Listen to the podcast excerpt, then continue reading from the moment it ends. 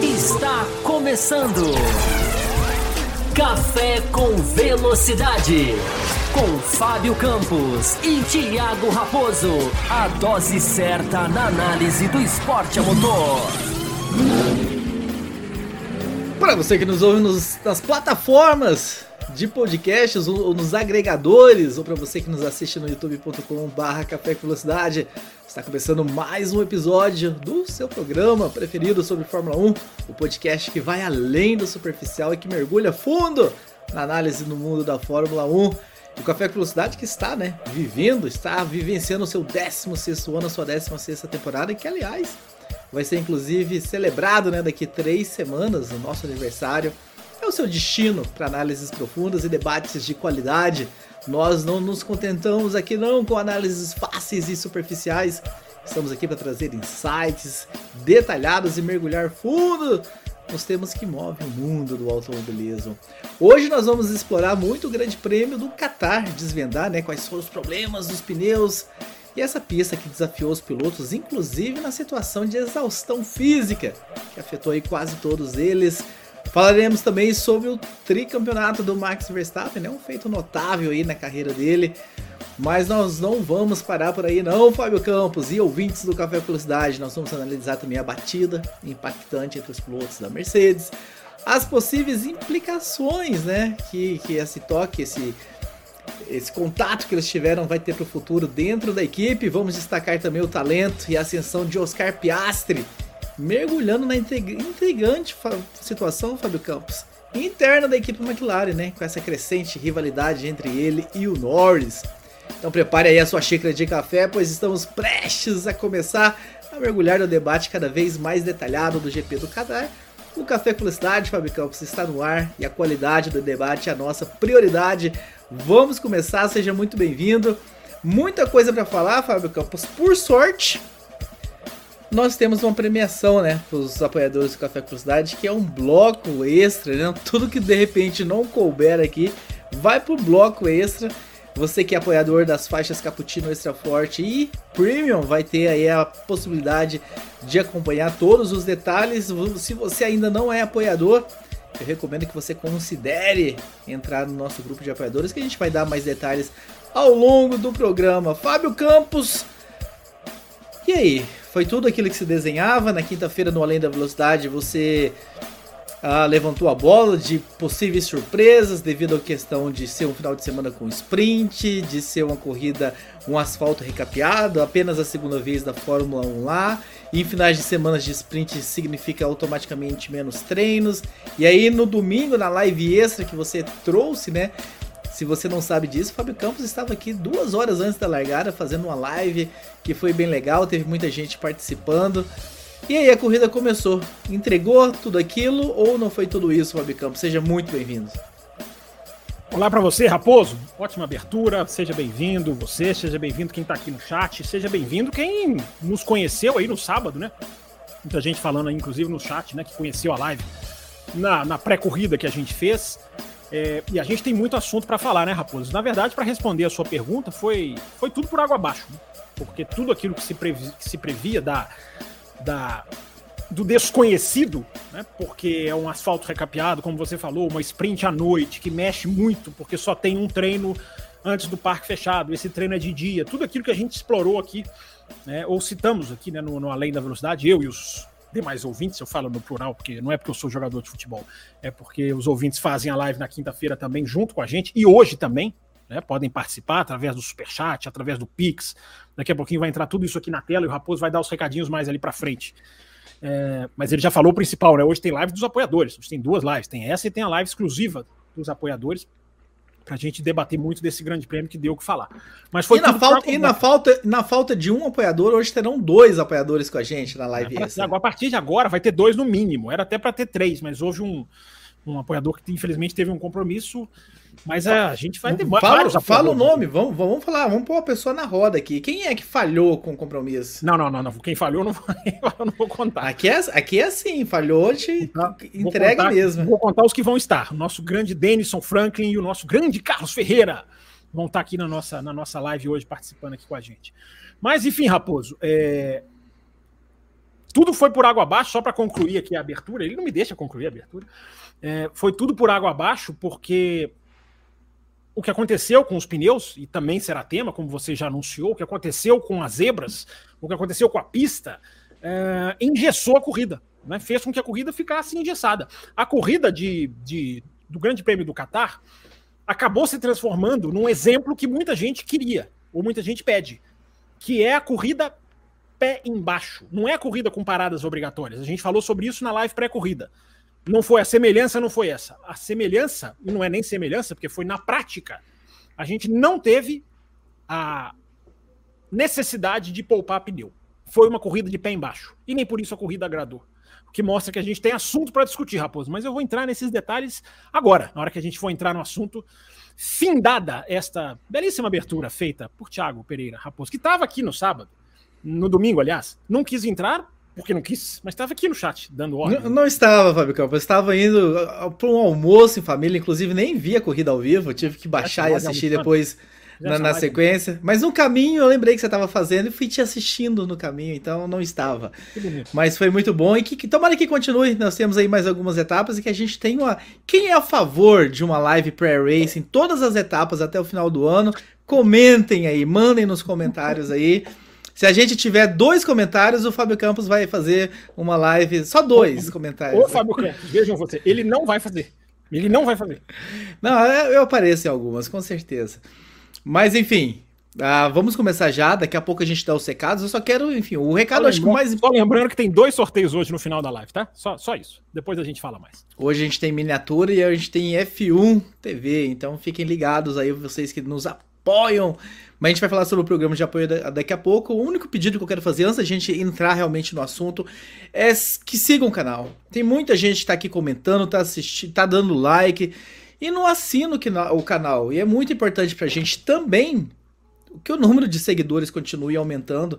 Então, se porventura você tá aqui já há muito tempo, nossa, eu realmente eu nunca cliquei lá no para seguir, segue aí, é o momento de você parar e seguir a gente para que a gente consiga pelo menos aumentar aí, enfim, 50 seguidores essa semana, é hoje, né, né, aqui ao vivo, a gente fica muito feliz com isso. Mas vamos começar, Fábio Campos. Eu quero, enfim, começar já a falar sobre o, o toque.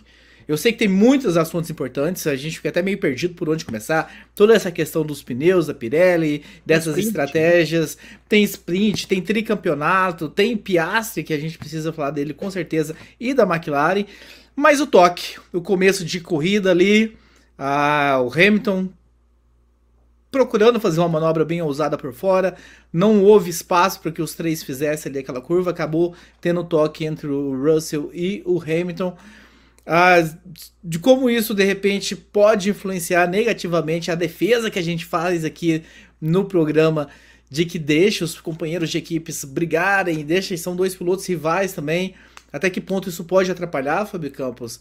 E o que, que mais você tem a trazer sobre esse lance da corrida? Vamos lá, Raposo, um bom tema para a gente começar, né? É... Eu acho assim, Raposo, primeiro aquilo que a gente sempre lembra, né? É, hoje em dia parece que todo toque tem que haver um, um, um, não é um culpado, né? é um culpado julgado, condenado e, e, e enfim, é, responsável direto. É, é, claro, evidentemente, não há o que discutir, de que se você analisar ali, o Russell não tinha o que fazer. Evidente, parece evidente para mim. É, o Hamilton, no que ele joga, né, no que ele joga para fazer a curva, é, ele proporciona o toque. É, mas eu sempre, a primeira coisa que eu tento analisar, Raposo, quando há uma batida, ao contrário de muita gente, e que acaba indo por um lado diferente do meu, por culpa da Fórmula 1 mesmo, por culpa da FIA, por culpa né, da, da, da, das punições é, é, excessivas que já houve no passado, punições daquelas absolutamente de cair o queixo, né, é, estapafúrdias, filosofias de qualquer toque pune. Vamos, vamos nos lembrar de 2016, né, vamos lá para trás. Né, qualquer raspão pune é, Vettel em 2019 no Canadá. Então, há, há uma, há uma, uma pré-educação, se é que a gente pode falar assim, é, que induz as pessoas a achar, até que achar um culpado instantâneo. Evidentemente, se você for olhar, analisar ali o, quem forçou o que aconteceu foi o Hamilton. Mas vamos analisar as coisas como você muito bem falou na abertura, né? Vamos fugir do superficial, vamos fugir do piloto automático. Nossa, como o Qatar gera análise em piloto automático, né? Na questão dos pneus, a questão de limites da pista. É...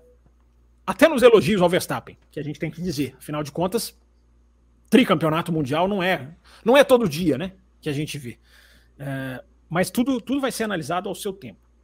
A questão da largada, Raposo, é três lado a lado a chance de bater vai ser sempre muito grande. Uh, como a gente teve na sprint um toque três lado a, três, três lado a lado. A gente teve também na sprint. Com três lado a lado, a chance de bater vai existir. Eu começo sempre dessa premissa. Ah, ah então tem que bater? Não, não tem que bater. Mas o que, que a gente tem ali de situação? É... Muita gente confundindo. Nossa, a gente vai falar da situação da Mercedes, porque esse toque pode mexer alguma coisa na situação interna da Mercedes. Mas não no sentido de, de simplesmente culpado. É. A partir do momento em que o Hamilton larga com o pneu vermelho, em que ele é praticamente forçado a largar com o pneu vermelho. Ele é praticamente forçado. Não é, não é exatamente uma estratégia é, simplesmente como aconteceu na sprint com vários, de vamos tentar. Não, o contexto tem que ser analisado o Hamilton tinha que usar um pneu vermelho em algum momento da corrida, porque ele, ele, ele é o que foi mais destruído pela mudança durante o final de semana. O limite de stint, 18 voltas por, por pneu. O Hamilton, ele é o que mais tinha usado os pneus brancos e, e, e amarelos, que, como a gente falou aqui na live pré-corrida, seriam os pneus principais. É, então, tem até um rádio do Hamilton na, na, antes da largada dizendo é, I'm a sitting duck. Né? Eu vou ser um alvo fácil para esses caras. Ele já, ele já questiona, critica antes da largada. Aí alguém pode pensar, não, então, então por que, que largou com o pneu? Porque tinha que usar o pneu vermelho, não tinha como. Se ele não usasse o pneu vermelho, ele teria um pneu amarelo para usar por oito voltas, se eu não me engano. É, então, oito voltas de um pneu já gasto, ele utilizou oito voltas com o vermelho que ele tinha usado pouco. Mas era muito tudo ou nada a situação. Era a situação de ou aproveita o pneu na largada e vai pro tudo ou nada, ou acabou a corrida ali, já era. Ficasse preso ali e tendo que parar cedinho, como ele teria que parar, porque aquele pneu não duraria, não duraria praticamente nada. Então tem o fator tudo ou nada. E o fator tudo ou nada, Raposo, ele é muito importante em várias largadas. Em várias largadas, o fator tudo ou nada. E isso eu acho até legal. Eu elogio aqui várias vezes o Felipe Massa em 2007, numa largada que o Massa faz na Espanha, que ela uma das largadas mais tudo ou nada, o modo como ele joga o carro. Porque naquele ano era muito tudo ou nada a largada, né? Esse ano é menos até, né? Essa, essa, esse momento. Então, esse contexto, o cara tinha que ganhar a posição ali de qualquer jeito. Não é dizer que ele que ele, que ele não, não, não, não é o cara, não foi o cara que causou o acidente. Foi, foi o cara que puxou ali. Mas a gente tinha uma linha de fora naquela curva, um, muito suja. Muito carro que foi por ali, Raposo, escorregou na sprint. Até o Verstappen, se eu não estou enganado. Ele vai muito por fora e perde completamente o carro, porque no Qatar teve muita questão da sujeira, da areia, da linha de fora do traçado, da evolução da pista. Os pneus eram, era, era, eles tinham uma função, eles tinham um funcionamento no sábado e no domingo eles rendiam de outra maneira. A corrida foi mais pé embaixo no domingo do que na sprint, por causa da evolução da pista. Mas então, Raposo, eu acho que são coisas que a gente tem que analisar. Evidentemente, ao toque, evidentemente, o Hamilton admite a culpa, não há nem questão, não há nem questionamento disso. Né? Mas a gente tem outras ramificações que eu quero, depois de ouvir você, que eu quero, que eu quero voltar, é, que eu quero voltar a entrar, porque aí a gente vai começar a, a, a falar sobre a Mercedes. Agora, última coisa, muita gente fala, nossa, mas e aí, Suzuka, eles já brigaram. Para mim, são duas coisas completamente diferentes. Uma coisa é o roda com roda durante a corrida, em que só tem os dois. Ali é um confronto entre companheiros de equipe, que a Mercedes permite e a McLaren proíbe. É, largada é outra dinâmica, é outra coisa. Não existe jogo de equipe em largada. Não existe isso. Largada é um dos poucos momentos do automobilismo em que é puro, é todo mundo tudo ou nada. Não existe esse de não, peraí, eu vou mais aqui, eu vou. É, a gente já viu a Ferrari fazer isso na Rússia, lembra há pouco tempo? E, e a besteira que deu. Largada é largada, é todo mundo pro tudo ou nada. Então, só, só para tirar já da conversa, Raposo, essa questão de não, mas a Mercedes tem que fazer isso, ah, tem que fazer aquilo, é largada, gente. Mas tem mais pra gente falar. Raposo, você quer comentar sobre esse assunto? Tem super Quero, quero. Quero trazer aquela vou, colocar, vou colocar o Pix na tela aqui para quem quiser fazer, porque até o momento temos zero Pix recebidos. E temos meta? Temos meta hoje? Vamos fazer uma metinha de 15, né? Uma metinha baixinha, baixinha, uma metinha de 15, a gente estende um pouquinho mais a live. Eu, eu, eu, lembro daquela reflexão que a gente já fez algumas vezes, né? Duas reflexões que, que andam de mãos dadas, na verdade. Que a primeira é acontecer um acidente, as pessoas já foram, de certa forma, uh, moldadas a, a, a, se perguntar quem é o culpado. Primeira Isso. coisa, quem é o culpado? É o Achar o culpado. É, é, é. Precis, precisamos definir quem é o culpado, quem é o culpado. Que, de certa forma, não caminha muito junto com aquela Outra reflexão que a gente traz é assistir na televisão é uma coisa, na câmera lenta, no replay, nos vários ângulos. E quem está numa arquibancada, quem já foi num circuito, não é que entende mais, mas tem uma perspectiva diferente das coisas do que é realmente estar ali, ver o espaço, a velocidade, como é tudo numa fração de segundo, Exatamente. como as coisas acontecem. O, o encaixotamento da televisão, Raposo, mesmo na velocidade normal, ele dá uma, ele dá um, ele tira muito do, do, do milimétrico do segundo. Por isso que eu tô dizendo para você continuar. É, para mim foi um acidente de corrida. Claro que o Hamilton é o cara que puxa ali indevidamente. Mas é um acidente de corrida. Mas enfim, te interrompi, por favor. Daí eu quero, quero até trazer, enfim, para esse debate também, o superchat aqui do, do Carlos Eduardo, pra gente já estrear com os superchats. E ele falou, né? Achei, achei que o Hamilton foi muito otimista e fiquei com a sensação de que ele achou que já havia passado o Russell e foi para fechar o Verstappen. E aí eu pergunto, questiono, né? Ser muito otimista é um defeito ou é uma qualidade de um piloto? É, é uma super qualidade. O que eu sou contra, Carlos, e o Carlos vai ter a oportunidade de retrucar frente a frente, porque ele vai subir para cá, né, daqui a pouco. É, eu não gosto, Carlos, do uso do otimista quando bate. Entendeu? Porque é uma palavra que as pessoas só usam quando bate. Quando bate, o cara fala, não, foi muito otimista. A gente quer pilotos otimistas ou pessimistas. É, é o que eu sempre falo aqui no café. A gente quer David Coulters, Arno Trullis, Fisichelas, aqueles caras que ficavam ali. Vocês lembram? Estou falando dessa turma daquela mesma geração, porque era a geração dos pessimistas. Né? Ali, ali para jogar o carro para ultrapassagem, meu amigo, não era nada. Então, o, o Carlos, eu já começo discordando de você, tá? A live extra vai ter, vai ter, vai, vai quebrar o pau aqui hoje. Porque é, o, é a tal frase do Senna que os adoradores adoram, né? Repetindo com, pleonasmo, com perdão do, do, da, da, da, da, da do, do pleonasmo. Uh, se você não vai, mas se, se, é, é, é se, é, if you're not going for a gap, né? Se você não vai para o gap, você não é mais um piloto. Então, é, ele tinha que tentar tudo ali. É claro que houve um erro. E há uma discussão que a gente pode ter sobre a questão do Hamilton no roda com roda. A gente pode, a gente pode fazer essa reflexão. Mas ali era tudo ou nada para a corrida do cara. Isso é que eu quero passar para o ouvinte. Eu não estou dizendo para o ouvinte isentar é, a análise dele, A, piloto A, piloto B, piloto C. Já falei, o, o Russell não tinha absolutamente o que fazer, o Verstappen nem viu. Aliás, o Verstappen é impressionante como ele escapa de, de, de levar a pancada, né? Como quando o carro do Russell ou do Hamilton né, já puxa, é, não me lembro qual, é, não, não pega por pouco no carro do Verstappen. É, quase sobra para ele. Mas é largada, gente. Largada tem esse fator.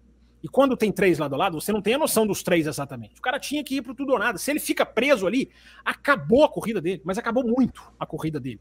Se ele fica preso ali, porque o pneu vermelho não foi, não foi, não foi o, o, o, usado. O cara tem que tentar. Agora, ele passou um pouquinho do ponto, sim, passou um pouco do ponto, mas eu acho que é absolutamente compreensível em largada. Dá para acontecer. Não foi uma manobra, Carlos, Raposo e ouvintes, não foi uma manobra daquela que você fala, cara, que loucura. Não dá. O que, que é isso? Como é que o cara faz isso? Na minha opinião, muito longe disso. Não sei da sua, Raposo. Não, longe também. E assim, muito próximo de ter dado certo. E se tivesse dado certo, e se porventura ele passa os dois ali, era um gênio. Como um, um, uma fração de, milímetro ali separa, né? Enfim, a decisão e a, a, avaliação das pessoas. Muito pelo resultado, né? Pouco pela manobra, pelo que foi, foi feito, enfim. Sabe uma coisa que eu fico pensando? E aí pode até esbarrar nessa pergunta do, do, do Carlos. Será que não há ali também? Vamos, vamos refletir, vamos além. Não é quinta, mas vamos além. Será que não há ali também tudo isso que aconteceu? Um, um tempero da rivalidade Hamilton e Verstappen? No sentido de que, cara, ele achou que o Russell ou tinha ficado para trás ou levantaria o pé, e um, um, um, erro dele, né? Será que não tem ali, Raposo e ouvintes, uma questão de, cara, eu, eu Verstappen, cara, eu vou deixar esse cara para trás, eu vou dar um passão nesse cara aqui. Nem que eu, eu, vou perder a corrida, porque eu não acredito que a Mercedes achasse que venceria. Mas é piloto, né, gente? É piloto. Alguém perguntou aqui no sábado, acho que foi no sábado, na quinta. Ah, os pilotos já vão entregar? Não existe entregar, gente. Não existe entregar, os caras são pilotos, é Fórmula 1, os caras vão brigar, não interessa se o campeonato acabou. É tudo ou nada. E a gente acabou de ver. Largar com o vermelho, isso é muito importante frisar, vou repetir. largar com o vermelho é, é obrigatoriamente ir para o tudo ou nada. Não tem outra opção a não ser o tudo ou nada. Porque ali mata a prova. E nem era para usar o vermelho. Além de tudo, o cara ele é, ele é meio que forçado. Meio não, vai, tira as aspas para lá. Ele é forçado a usar o vermelho. Porque ele não tinha pneu por causa da regra que foi teve, teve que ser feita durante o final de semana, sobre a qual nós vamos, nós vamos falar aqui. Agora ainda tenho mais uma reflexão para fazer, Raposo, mas a gente tem mais mensagens, você quer falar mais? Não, sobre o Ocidente, realmente, foi, foi essa só do, do Carlos, então prossiga, por gentileza. Duas coisas que chamam a atenção. A preocupação do Russell em se explicar para a equipe, você notou isso, Raposo? Como que os rádios dele são todos. Me lembrou o Vettel quando tocou com o Raikkonen, eu acho, numa largada. Não, acho que ele, ele começou insatisfeito, né? Até o Toto Wolff entra e fala para ele se concentrar. Mas aí depois ele muda o discurso, né? Depois ele fala. São dois se queixando do Hamilton e o terceiro rádio dele foi meio que se justificando. Ah, enfim, eu tava. Teve mais de um. Teve mais de um. Um que ele fala, eu tava olhando para frente, eu não podia fazer nada. Um que ele fala, meu Deus, gente, que, que, sorry guys, ele fala, né? Sorry guys, sorry guys. A preocupação do cara de se eximir me lembrou o Vettel na Ferrari num toque que tem com o Raikkonen, eu acho que foi na Rússia, se eu não me engano. Não é o toque de Singapura, até porque o toque de Singapura de 2017, os caras abandonam ali e acabou. É... Mas isso me chama atenção. A preocupação do Russell em pedir desculpa, desculpa, desculpa. Como que esses caras são martelados pelo não poder tocar, né?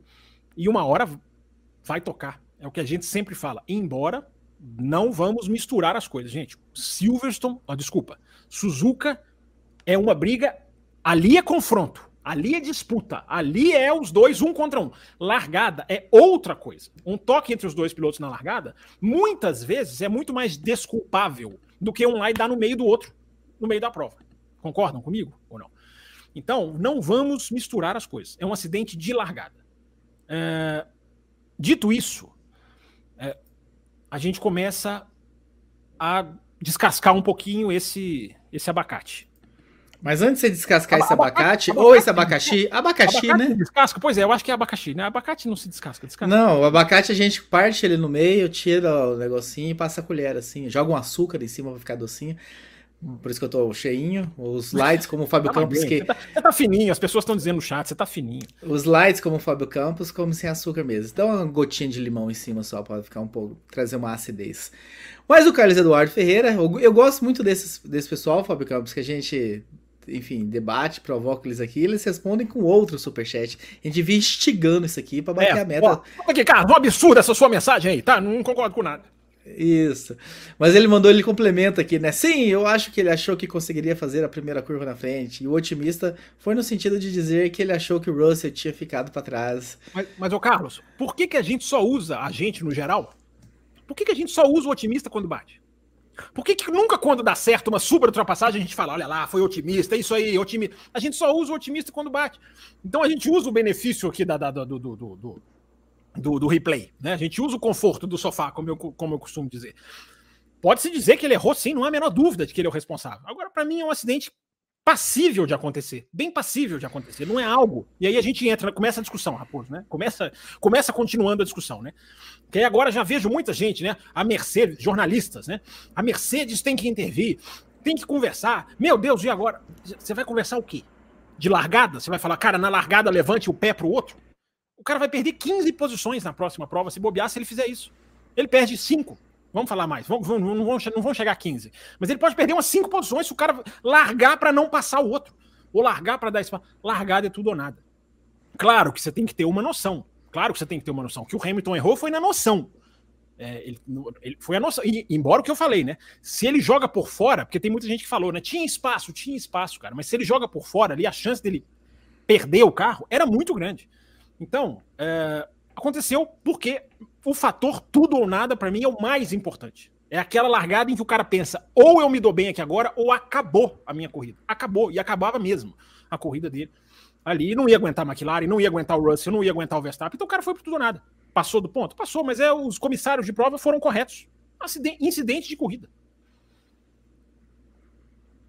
Muito bem, muito bem, Fábio Campos. É, concordo com você. A minha dúvida é, né, qual a implicação que isso vai ter para frente Boa. Ah, na, na, nessa questão da, da briga, da principalmente dentro da Mercedes. E eu tenho uma curiosidade muito grande, né? Enfim, talvez o pessoal que está nos acompanhando aqui vai poder me ajudar aqui no, no, nos comentários. Coloquem aí, porque como eu não assisti na transmissão nacional, e nós Porra, tivemos, né? Você, você, está se juntando a nós, é isso? Você está não, sim, simplesmente porque eu não vi ao vivo, né? Então, de, quando você não vê ao vivo, você tem que recorrer. Não te, não te permitiu participar da live comigo. Exatamente. Então, uh, o que eu percebo, a minha curiosidade é o seguinte, né? Como eu sei que o, enfim, o Reginaldo Leme, que é um defensor de Lewis Hamilton, não estava na, trans, na transmissão, como é que ele teria, né? Como ele te, conseguiria defender o Hamilton desse acidente? Uh, enfim julgarei o culpado, não. E como Max Verstappen é o defensor ferrenho de jogos de equipe, como é que ele reagiu, hein? Ele criticou muito. Max você falou, você falou Max, Max, é, ah. Max Wilson. Eu sei que o Max Wilson é um defensor ferrenho dos jogos de equipe, que é um absurdo os pilotos brigarem e disputarem dentro da mesma equipe. Como é que ele, ele reagiu a, a essa questão, a esse acidente do, do, dos dois carros da Mercedes? Coloquem aí nos comentários como foi que Max Wilson comentou na televisão. Mas aí, Fábio Campos, qual a implicância? Será que a Mercedes muda o, o modus operandi dela daqui para frente? Tem o que se fazer? Ou, enfim, vão pela sensatez de que foi um acidente de, de, corrida e que foi na largada e não há muito o que se fazer, segue o jogo, continua a mesma premissa. Existe um rádio do Russell, você lembrou muito bem, Raposo, que ele, ele meio que desabafa ali na hora do toque, né? Quando ele fala duas corridas seguidas, né? Então você vê ali que tem uma coisa guardada de Suzuka. É, naquela disputa de Suzuka, que para mim foi uma disputa absolutamente sensacional. Uh, você pode discutir aquela hora ali na Spoon, né, que os dois saem. A gente até falou aqui, né? Lembra um pouquinho de Interlagos 2021, lá na curva, lá na freada da curva da curva do lago, né? No final da reta oposta. Eu tô começando a esquecer o nome das curvas de Interlagos, né? olha só que coisa impressionante. É... Então tem esse rádio do Russell é interessante. E esse acidente, embora eu repita, eu vou falar de novo. Não é para se mudar as coisas, não é para se exagerar, mas a gente tem que citar a possibilidade, porque é uma Fórmula 1 dos chefes de equipe ultra resultadistas, ultra fixados em planilha, fixados em resultado e anti-disputa. A disputa é um, um cômodo né, na Fórmula 1 atual. A disputa é um percalço, é uma perda de tempo a disputa na Fórmula 1 atual. Vide McLaren, mas a gente vai chegar lá. Uh, o que eu fico imaginando, Raposo, é se o Russell não pode se aproveitar internamente para sair maior. Porque, evidentemente, gente, há uma disputa interna. Evidentemente. Não, há, não é que há uma guerra, como era Rosberg e Hamilton. Ali era uma guerra interna. Mas existe em todo lugar, né? Existe na Ferrari, existe na McLaren. Já existe na McLaren, claramente já existe. Só, só não existe na Red Bull. Não existe na Red Bull. por incapacidade, por incapacidade de uns. É. Mas, mas, mas o que eu tô querendo dizer, Raposo, é que, já, é, é que certamente existe ali uma briga por espaço, por quem sai melhor, quem sai pior. Quando o Hamilton criticava a, bem mais, de forma bem mais assintosa, a Mercedes em 2022 e até em 2023, o Russell sempre foi um cara que puxou para o outro lado. Não, a equipe é forte. Não, a gente faz o melhor com o carro. Não. Enquanto o Hamilton sempre foi o cara que bateu mais. Me parece, nada mais é do que a minha impressão, uma clara estratégia. Ele bate, eu afago. Ele bate, eu afago. Porque uma coisa dessa largada, gente, que também a gente tem que pôr na discussão. Essa questão de um chegar na frente do outro é importantíssima, não só para o Hamilton, como para o Russell. Porque ficar chegando atrás do companheiro de equipe é ir se solidificando como um número dois. Não estou dizendo que isso está perto de acontecer, não estou dizendo que há indícios disso, mas a cabeça do piloto é assim. Quanto mais eu ganhar, mais forte eu vou ficando aqui. Isso é, isso é básico do básico. Concorda, Raposo? Quanto mais forte eu vou, quanto mais à frente desse cara eu vou chegando, mais uh, forte dentro da equipe eu vou, eu vou, eu vou, eu vou me tornando. O, o Rosberg ele fala, ele estava, inclusive o Rosberg estava na transmissão da Sky esse final de semana também.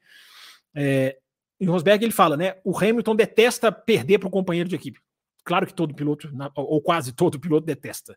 Mas o Hamilton, assim, muda o humor, o Rosberg diz. E depois que o Rosberg conta isso, ele contou isso ano passado. É, eu passei a reparar, e o Hamilton, ele é muito assim.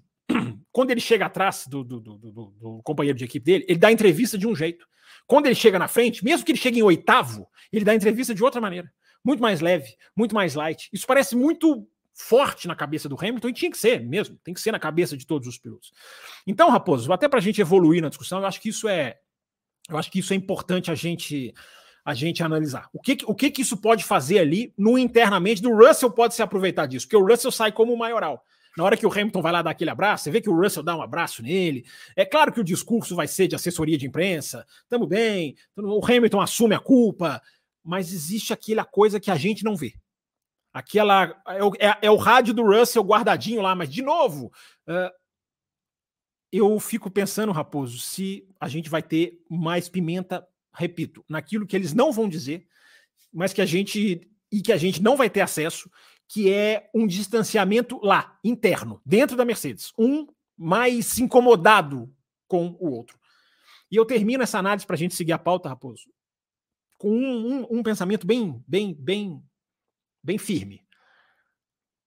No dia que esse carro da Mercedes for competitivo, é faísca garantida. Imagina na hora que esse carro tiver para ganhar corrida, para ganhar título. É faísca garantida. E que seja, e que tem que ser assim. E que tenha trabalho a Mercedes para administrar, porque isso faz amém, parte do automobilismo. Amém. Isso, a gente tem que deixar isso claro, porque senão alguém pode interpretar que a gente está falando, não, olha que erro, tá vendo? Se a Mercedes crescer, é, vai, vai se prejudicar por ter dois pilotos rápidos. Não, a Mercedes que se vire. A Mercedes que lembra do Anderson, se vira, suas horas enormes, é, cérebres e, e, e eternizadas. A Mercedes que se vire, tem que se virar. Porque o poder de dois pilotos rápidos é gigantesco para uma equipe crescer e pontuar. A gente está vendo o Mundial de Construtores, isso aí é, é, é, é, quase uma foto disso, né? Exceção do Verstappen puxando sozinho. É, como quem tem dois pilotos se dá bem, como quem tem um piloto meio que sofre, né? Se bem que tem outra exceção que é o Williams. Uh, mas a gente vê a força de Ferrari, de Mercedes e de McLaren porque tem dois pilotos rápidos. Na hora que isso vale título, isso, o jogo muda o jogo fica mais, muito mais agudo. E eu, esses dois é garantido que vai ter atrito. Mas é assim. Quando a gente analisa, olha que legal o Russell na, na, na Mercedes para ser companheiro do Hamilton, é para ter momentos como esse. Não é que é batida, mas é para ter dividida de curva, é para ter momentos como Suzuka. Se a gente for ficar simplesmente, como você falou aí de um comentarista, que só pede ordem de equipe, qual é o benefício da gente uh, ter dois pilotos fortes na mesma equipe? É para ter momentos como Suzuka, é para ter momentos como Qatar. Embora, repito, não é para bater, nunca é. E a equipe nunca deve aceitar isso. Agora, sem exageros, né? Sem proibições. Exatamente. Que, enfim, que essa rixa continue. Eu sou muito a favor que os pilotos realmente tenham esse espírito de rixa entre eles, que isso apimenta dentro da pista. Às vezes vai acontecer o toque, mas muitas vezes vão conseguir respeitar o espaço e vão ter batalhas épicas Sim, e emocionantes. Como foi Suzuka? Sim. Sim. Nosso querido Felipe Gonçalves mandam aqui sobre o assunto, né? Acho que o Hamilton perdeu a arte do roda com roda, hein? Não é a primeira erro este ano. É, é, é o que eu disse, né? É, a, essa reflexão é muito válida. Essa reflexão é legal, a gente pode ter. Sem entrar no culpado, no quem teve culpa, sem entrar no, na condenação. Essa reflexão do roda com roda é muito pertinente. Porque se a gente for pensar, Felipe, eu até anotei aqui, se a gente for pensar, Cadê o caderno? Cadê o caderno? Tá aqui, tá apoiado aqui. Se eu, se eu pegar, cai tudo. Deixa ele quietinho ali. É, se a gente for pensar no toque do Hamilton com o Alonso em Spa em 2022, lembram? No final da reta? Também é um erro de julgamento do Hamilton. Se a gente for pensar, talvez seja o que o Felipe está se referindo. No toque com o Piastre em Monza, também um erro de julgamento de posicionamento. Não vou dizer, Felipe, que ele perdeu a arte, porque eu acho que aí é exagero e a gente acabou de. Será, será que a gente pode pensar em Silverstone 21 também? Silverstone 21? Ali era um. Ali, não, ali foi. Ali é, é, é, é a dinâmica é bem diferente, né? Ele estava por dentro, não é que ele ele julgou errado, ele colocou. Colo Coloque aí no comentário, Silverstone 21, Hamilton e Verstappen, naquela primeira volta sensacional. Que, que, quem, eu acho que é diferente. Eu acho que é diferente dessas duas que eu estou citando, do Alonso com o Spa e do Piastri, que é, é, justamente entra nessa de posicionar o carro, embora de novo pela oitava vez. É largada, gente. Largada é diferente. O raciocínio é tudo diferente. A dinâmica é diferente. Mas eu acho que o, o, a reflexão é, é, ótima. Por isso que eu falei lá no começo, Felipe. É, tem reflexão para a gente fazer do Hamilton, sim. Tem reflexão. Obrigado, Joana. Isso aí, deixa o like tem reflexão para a gente fazer. Será que não é que ele perdeu a arte, mas será que o roda com roda dele não está um degrau abaixo? É uma ótima reflexão. Obrigado, Felipe. Grande Felipe, que é apoiador do canal, inclusive. É Felipe, rapaz. Você gosta de chamar de Felipe, você gosta de Felipe. inglesar o nome dele, mas ele é Felipe que ele. Eu gosto de chamar ele de Felipe. Tá Fábio Campos. Fábio 34. Campos. 34 minutos pra gente separar a barrinha lá do. YouTube. Ah, você- adoro separar a barrinha, adoro. E você separar muito bem. Então, nessa separação, eu quero só perguntar pra você: seguiu ou não seguiu o canal? Eu te fiz esse pedido lá no começo do programa. Segue o canal. Eu sei que tem um monte de gente aqui que esqueceu. Tá aqui toda semana com a gente, tá dando like, comenta, mas não seguiu. Clica no botão de seguir. A gente, a gente precisa que o número de seguidores aumente também. Se não for pedir muito, copia o link e manda também nos seus grupos de WhatsApp. Galera, segue esse canal aqui, dê essa força pra gente. E antes da gente passar pro próximo assunto, eu quero falar rapidamente aqui pra vocês sobre o programa de apoios. Nós já estamos aqui com sete superchats. Eu não sei se chegou Pix, pra não sei Não, como é que zero. tá essa. Só não gosto de Zé- fazer pique segunda, cara. Eu não consigo entender isso. Zero Pix. Deve ser comigo o problema, então, já que eu não tô aqui na É quinta-feira. verdade. É verdade. Eles- Vou colocar na é. tela aqui de novo pra, pra gente não passar o programa Ah, o. Raposo tá aí, eu não vou mandar Pix, não. É verdade, então deve ser pessoal. Mas temos um programa de apoio, nós temos quatro faixas, como eu falei, né? Nós, daqui três semanas a gente celebra 16 anos de vida. Estamos aí vivendo nessa 16 temporada. E depois de tanto tempo, o programa em algum momento começou a necessitar de uma certa ajuda dos nossos ouvintes para se manter vivo, para que pudéssemos divulgar mais o programa, para custear algumas questões que foram aparecendo, de hospedagem e tudo mais, de equipamento. Se vocês verem o primeiro vídeo que esse programa fez, vocês não viam o Fábio Campos. Era uma coisa amarelada, assim. Tamanha precariedade era a Ainda câmera é, do Fábio ainda é Campos. uma coisa amarelada. Vamos ficar, vamos ficar mais amarelado aqui, quer ver? Mas hoje ele tá. Hoje ele tá aqui. né? Tá vendo? Hoje ele, tá num, hoje ele tá num Full HD e tudo mais. Hoje ele tá bonito aqui na câmera pra vocês. Eu eu microfones. Eu me pergunto se não era melhor o amarelado do que o Full HD. Microfones, enfim, essa ajuda começou a ser essencial, ser essencial para o programa. Nós temos quatro faixas, né? Temos a primeira faixa, que é a faixa Café com Leite, que você apoia e você entra num grupo exclusivo de WhatsApp, onde você vai debater, discutir, falar com o pessoal sobre Fórmula 1. Nós temos a segunda faixa, que é a faixa Cappuccino, que além do grupo exclusivo, você tem programas extras toda segunda-feira pós-corrida. Então, como estamos aqui hoje numa segunda-feira pós-corrida, daqui a pouco a gente fecha esse aqui aberto e a gente abre uma exclusiva para os apoiadores. A gente estende ali mais 30, 40, 50 minutos de live falando de outros assuntos que porventura não vão caber aqui nessa live principal. Nós temos a faixa extra forte, que além do grupo do WhatsApp, além da live extra, tem sorteios da F1 TV, que aliás hoje vai ter. Você pode levar a F1 TV para 2023, 2024. Daqui a pouco o Campos vai prometendo 2025 também, em algum momento, fiquem espertos. Então, quem tá nessa faixa também leva a F1 TV para que você possa assistir as corridas no conforto do celular, quando você quiser, assistir, reassistir, assistir Fórmula 2, Fórmula 3, assistir corridas do passado, assistir na câmera on-board do seu pil- piloto preferido, acompanhar um acidente de todos os ângulos. Só quem tem F1 TV tem esse benefício e aqui você ganha F1 TV. E a nossa faixa, né, principal lá de cima, que é a faixa Premium, a faixa Premium que teve três. Nós fizemos três sorteios de, de ingressos para o Grande Prêmio São Paulo de Fórmula 1. Tivemos aí no- na quinta-feira mais um sorteado. Então, parabéns. Quem ganhou mesmo, Campos? Eduardo Eu. Monteiro, que não se manifestou. Eu tô dando. Ah, então vamos sortear de novo. Será que a gente vai fazer um quarto? Vamos fazer um quarto sorteio, já que o Eduardo Monteiro não vai estar se. A gente fica sorteando ingresso até a véspera da corrida. A gente balança o ingresso na mão aqui. Quem quer? Joga pra cima. Sim. E além de miniaturas, né? A gente tem algumas miniaturas. Hoje nós vamos sortear uma miniatura também. Daqui a pouco sai uma miniatura.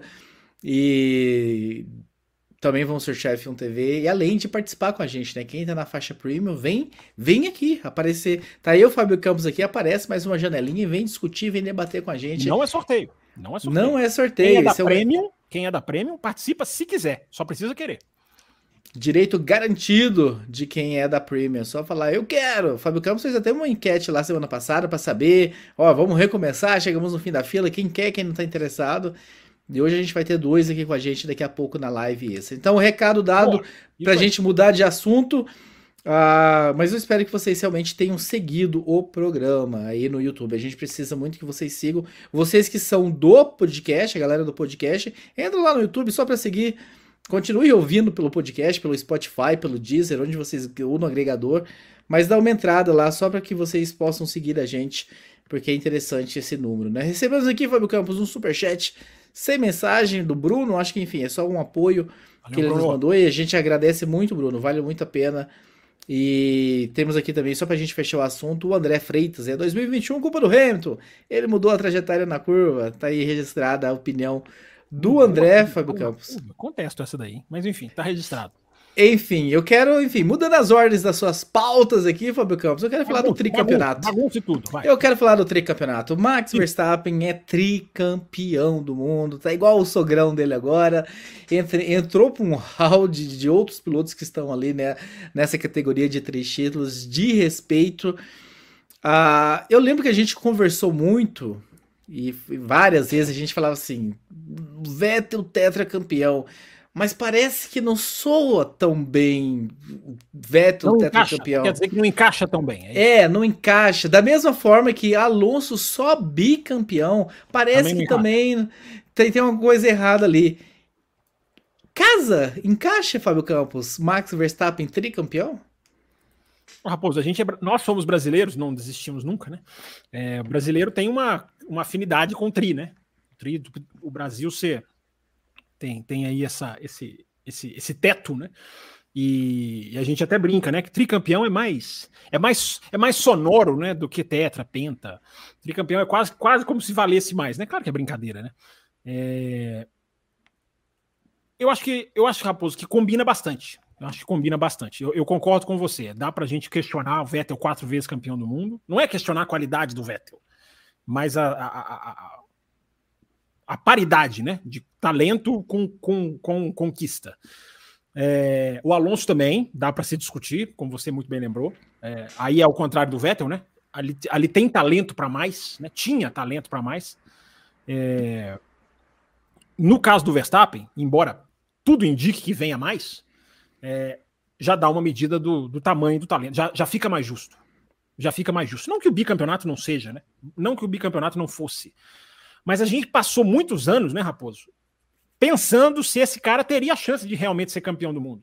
Porque esse cara estava ali na era Mercedes toda, né? Tava ali praticamente na era Mercedes, só estreou no ano, no ano, no segundo ano, vai, do domínio da Mercedes, mas viveu a era Mercedes toda. E até chegar num ponto em que ele, é, ele era o derrotado na era da Mercedes. Ou seja, ele era o desafiante. Ele era o, ele era o que não existe hoje com ele. né? Ele era o cara que se punha ali como sofridamente o cara que ia lá e buscava é, alguma coisa. Isso ali já em 2019, por exemplo, só para citar um exemplo aqui que vem na cabeça. É, então, Raposo, eu acho que agora fica mais. Vai, vai, à medida que ele vai ganhando título, na minha opinião, vai se acoplando mais ao talento dele. É, porque ele virando tetracampeão do mundo, ele virando pentacampeão do mundo, ele virando sei lá quantas vezes for, é, é o talento que ele tem. A gente a gente está vendo, na minha opinião, claramente, claramente um dos grandes da história. Não é pelos títulos e pelos números, porque título e número é o que a gente acabou de falar. Ele há discrepância. Vettel, Alonso, todo mundo aí vai ter algum piloto, aos, aos injustiçados, entre aspas, né? O Gilles Villeneuve, aqueles caras que nunca ganharam, estilo Mosa, até lá atrás. Então, uma coisa é resultado, outra coisa é talento. E o talento do Verstappen, para mim, na minha visão, é muito mais significativo do que simplesmente os títulos que ele, que ele, que ele tem. Porque os títulos do Verstappen, simplesmente, ou do Hamilton, de todo mundo, título, o que, que ele faz? Ele sublinha o talento, ele, ele rubrica, ele firma em cartório. É, mas automobilismo é mais do que só resultado. E o Verstappen é mais do que só resultado. Porque o Verstappen é avassalador. É, é, é uma coisa absolutamente difícil de você analisar. Eu tenho batido nessa tecla, Raposo, se você quiser arriscar. É, a gente tem aqui o Verstappen, e a gente tinha aqui o Albon, tinha aqui o Gasly, hoje a gente tem aqui o Pérez. São tão diametralmente opostos, Verstappen e a bola da vez, que é o Pérez, que o, o, o, raciocínio que eu faço, a pergunta que eu faço, que a gente nunca vai ter a resposta. Todos vão ter um achismo, mas a resposta a gente nunca vai ter. É aonde, nesse espaço que eu estou fazendo aqui com as mãos, aonde está o carro da Red Bull? O carro da Red Bull está mais para cá? Para o Pérez? E é o talento do Verstappen que proporciona muita coisa? Não tudo, claro que não. Ou, ou o carro está mais para o Verstappen de bom, de excelente, e o Verstappen simplesmente o põe à prova e o Pérez é que está distante, que não consegue tirar nada do carro. Uh, a gente vai ter as nossas teorias para sempre, mas a gente nunca vai saber nessa, nessa letra V, praticamente, né? Com um, um extremo indo para uma direção e o outro para outra, não estão juntos na mesma direção, pelo contrário, uh, um em cada direção, uh, aonde nesse pêndulo encaixa o carro. Eu já citei aqui uma frase durante o ano, já coloquei até no Twitter, que eu repito, não é minha frase. Aliás, eu acabei até de esquecer quem é o autor da frase. Depois eu lembro. Tá lá no Twitter, tem o autor da frase. É, o carro da Red Bull torna possível. O Max Verstappen torna realidade. Essa frase é absolutamente fantástica, porque ela resume em tantos níveis o que a gente está vendo. É, é, um super carro, ao que tudo indica, embora a minha dúvida do pêndulo, é, mas é um carro absolutamente capaz. Se o carro está fazendo aquilo, é porque o carro é capaz de fazer aquilo. Não existe carregar carro nas costas. Na minha análise, uma vez eu vi uma coluna do David Tremaine, que é um dos grandes analistas de Fórmula 1, e ele é, é, é aquela coluna que você lê e muda a sua perspectiva. Eu adoro essas coisas. Eu adoro colunas que mudam a minha perspectiva, principalmente as que eu aprendo, principalmente aquelas que são que são que, que, derrubam conceitos. Ah, Raposo, a nossa live de quebra de conceitos, que eu nunca me esqueço, é, que a gente listou, estamos tá, tá, precisando fazer outra, hein? Estamos precisando renovar. É, a live que a gente fez destruindo conceitos. E um dos conceitos é esse, né? De que o piloto tal carrega carro nas costas. Piloto nunca, na minha opinião, carrega carro nas costas. Piloto extrai o que o carro pode dar.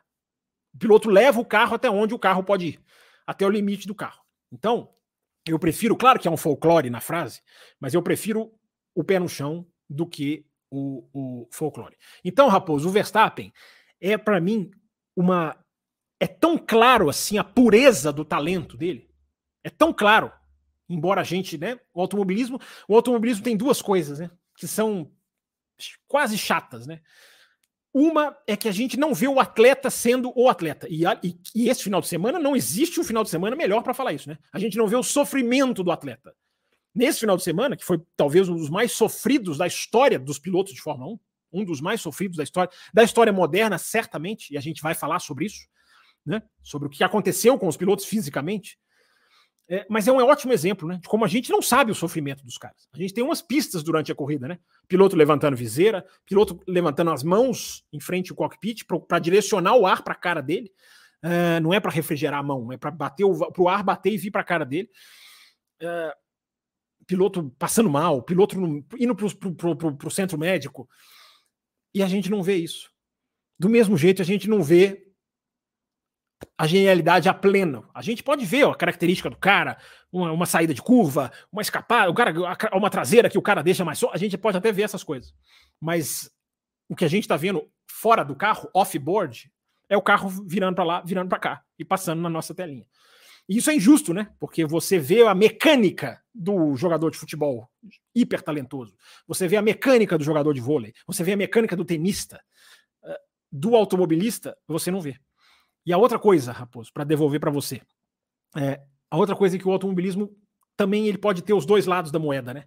Da mesma maneira que o automobilismo pode ter aquela disputa de título, que o cara cruza a linha de chegada e explode campeão, que é o momento em que cai a ficha de todos nós. Poxa, o cara ganhou na, no último metro ali, a gente teve a certeza de que o cara ganhou. Ao mesmo tempo, o automobilismo também, ao contrário da maioria dos outros esportes, ele tem o campeonato decidido já absolutamente sem graça, sem sal, sem nenhum tipo de sabor. Isso não tira nada o mérito do Verstappen. Por isso que eu deixei essa parte para o final. Antes de tudo, ressaltar esse talento puríssimo que a gente vê do Verstappen, e eu tenho muita tranquilidade para falar, porque disse em 2021, antes de 2021 acabar, disse: para mim, esse cara já é o melhor piloto do mundo. Ele mostrou em 2021 que ele já era o melhor piloto do mundo para mim. E 2022 e 2023, ele só surfa nisso. Mas o grande, a grande obra de arte do Verstappen é 2021. Independente de como terminou, que os detratores querem, querem arrastar a discussão para o factual. É, existe a hora de discutir o factual e existe a hora de discutir o piloto. É, mas quem não quer ser convencido insiste em dragar a discussão para o factual. É, eu, eu, eu, eu, topo discutir as duas coisas. Tem gente que não topa. É, independente do factual de 2021, Raposo, a, o nível que o Verstappen apresentou ali para mim já é um cartão de visitas absolutamente é, inquestionável. Agora, tem isso, né? O automobilismo tem o título maravilhoso de última corrida, de última volta. Não preciso nem falar de última curva, mas não vou nem até lá. Mas o automobilismo também, infelizmente, dá essa chance do título que é, não, não tem sabor, porque é o título que você já sabe que vai acontecer. Você já sabe que ele vai vir, você já sabe que a questão é só a hora que ele vai, que ele vai chegar. Como quase todos os títulos que a gente tem na história da Fórmula 1. Né? Alguns foram disputados, foi ali no finalzinho, mas eu, eu acho que a grande maioria a gente já sabia ou tinha grandes indícios de quem seria o campeão. Eu me lembro que nós fizemos um programa, sei, Fábio Campos. Títulos, títulos só, só para você completar. O campeonato que acaba faltando duas, três corridas, ele teve uma. Ele teve, em algum momento ele, ele, se, ele se solidificou, mas ele teve alguma coisa. É bem diferente do campeonato que acaba no meio. Né? Acho que não acho que são tão, tantos campeonatos que acabaram no meio. Não, não são todos os que foram até a última corrida. E só de ir à última corrida, você já tem. Só de você ligar a televisão, de você amanhecer o dia, pensando, cara, quem vai ser campeão hoje? Mesmo que exista lá um cara mais. 2006, vai. Que era o Schumacher com o Alonso e já tinha tudo na mão do Alonso. Schumacher precisava de um milagre em lá. Mesmo assim, aquilo ali tem um outro sabor. Faltou o sabor esse ano. Faltou o sabor, evidentemente faltou. Eu me lembro que a gente fez um programa, né, o ano passado, quando ele alcança o bicampeonato e se iguala, né, ao Fernando Alonso, fazendo um paralelo entre Verstappen e, e, Alonso. Será que a gente vai fazer um paralelo entre Verstappen, Senna, Piquet, Lauda, Stewart, Brabham? Ótimo, ah, ótimo programa, outros, ótimo tema, ótimo tema. Os outros tricampeões que nós temos aí na história e para fazer essa, enfim, o que se assemelha, o que se difere, qual a qualidade de um e qual a qualidade do outro. Fica aí para um outro é, momento. A, a, pergunta que você introduziu o assunto é muito interessante. A questão do onde se encaixa. Na minha opinião, o talento dele é maior do que os três títulos que ele tem. Embora os três títulos já façam. Se ele parar amanhã, não vai parar, né? Mas se ele parar amanhã, ou se a Red Bull perder a mão, é, também, o que também não é nenhum indício, ele já é tricampeão do mundo e acabou. Isso ninguém tira dele. A não ser que o Massa queira, daqui a 15 anos, ganhar o título de 2023. Porque é possível, né? Talvez o Massa, daqui a 15 anos, ele queira o título de 2023 para ele. É, se tiver alguma mangueira presa em algum carro, o Massa vai ligar para os advogados dele. É, então, a não ser que o Massa daqui a 15 anos queira o título de 2023, porque ele foi bem na Stock Car, se a mangueira do Massa ficar presa na Stock Car, é capaz do Massa querer o título da Fórmula 1 de 2023. Então vamos, vamos assistir a Stock Car, para a gente saber se quem vai ser campeão ou não. Mas o tricampeonato é dele. O tricampeonato é dele e já é algo muito forte. Apesar de que hoje, Raposo, os caras têm muito mais chance do que tiveram Brabham, do que tiveram Lauda, do que tiveram aqueles caras lá atrás. Né? O tricampeonato hoje ele tem outra medida do que tinha antigamente. Muito bem, o pessoal que está ouvindo, eu espero que tenha muita gente nova aqui que conheceu o programa no domingo, né? Fábio Campos fez aí um prayer race e que eu percebi que trouxe aí, trouxe alguns ouvintes. O inglês, ele adora o inglês, ele é, ele é ótimo. Que apareceram aí alguns, algumas pessoas que não conheciam o programa e acabaram descobrindo, descobrindo ali naquele momento. Eu espero que alguns tenham continuado com a gente e que já estejam seguindo o programa, inclusive. Mas deve dar um nó na cabeça. Mas que programa que é esse? Você podia, você podia, pedir like também. Você tá pedindo uns seguidores hoje com uma voracidade. Cadê o não, like? Não, eu, eu, eu, tô aprendendo que se você pede muita coisa, eles não fazem nada. Hoje eu resolvi concentrar nos seguidores. Hoje eu tô afim de seguidores. Eu ah, quero que, que, você, que o pessoal que já não gosta de fazer muita coisa. Você pede duas coisas e não, fazem nada, simplesmente. Então, Olha como, ele trata vocês, né? Olha como ele trata vocês, né? E vocês não fazem nada, quem leva a culpa depois sou eu.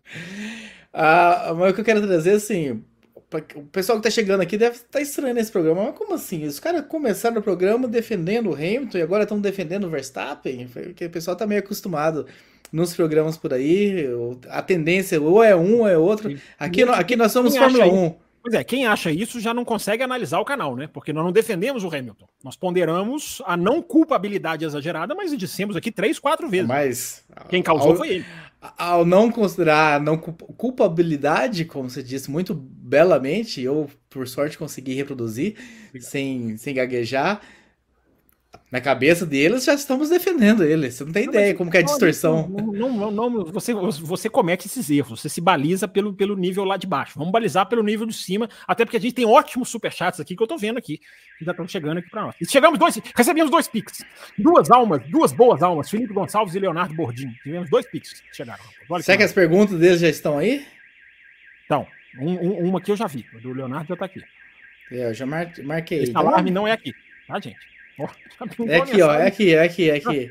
Já pintou a mensagem de meta batida, é isso? Ou sem querer? Entrou na tela sem querer? Ué, já chegamos a 14 superchats com dois pics que você me Tá falou. Maravilha, olha que maravilha. Apesar que um, um dos superchats foi acima, abaixo de, de, dois, de 5 reais, foi de 2. Mas, Mas, eu, não falei o valor. Eu, eu não falei o valor mínimo, a culpa é minha, né? Eu não falei, então eu tenho que. não, mas como nós já, com os dois pics, nós chegamos a 16. Se subtrair aquele dá 15, Tá certo. dá do Você- mesmo jeito.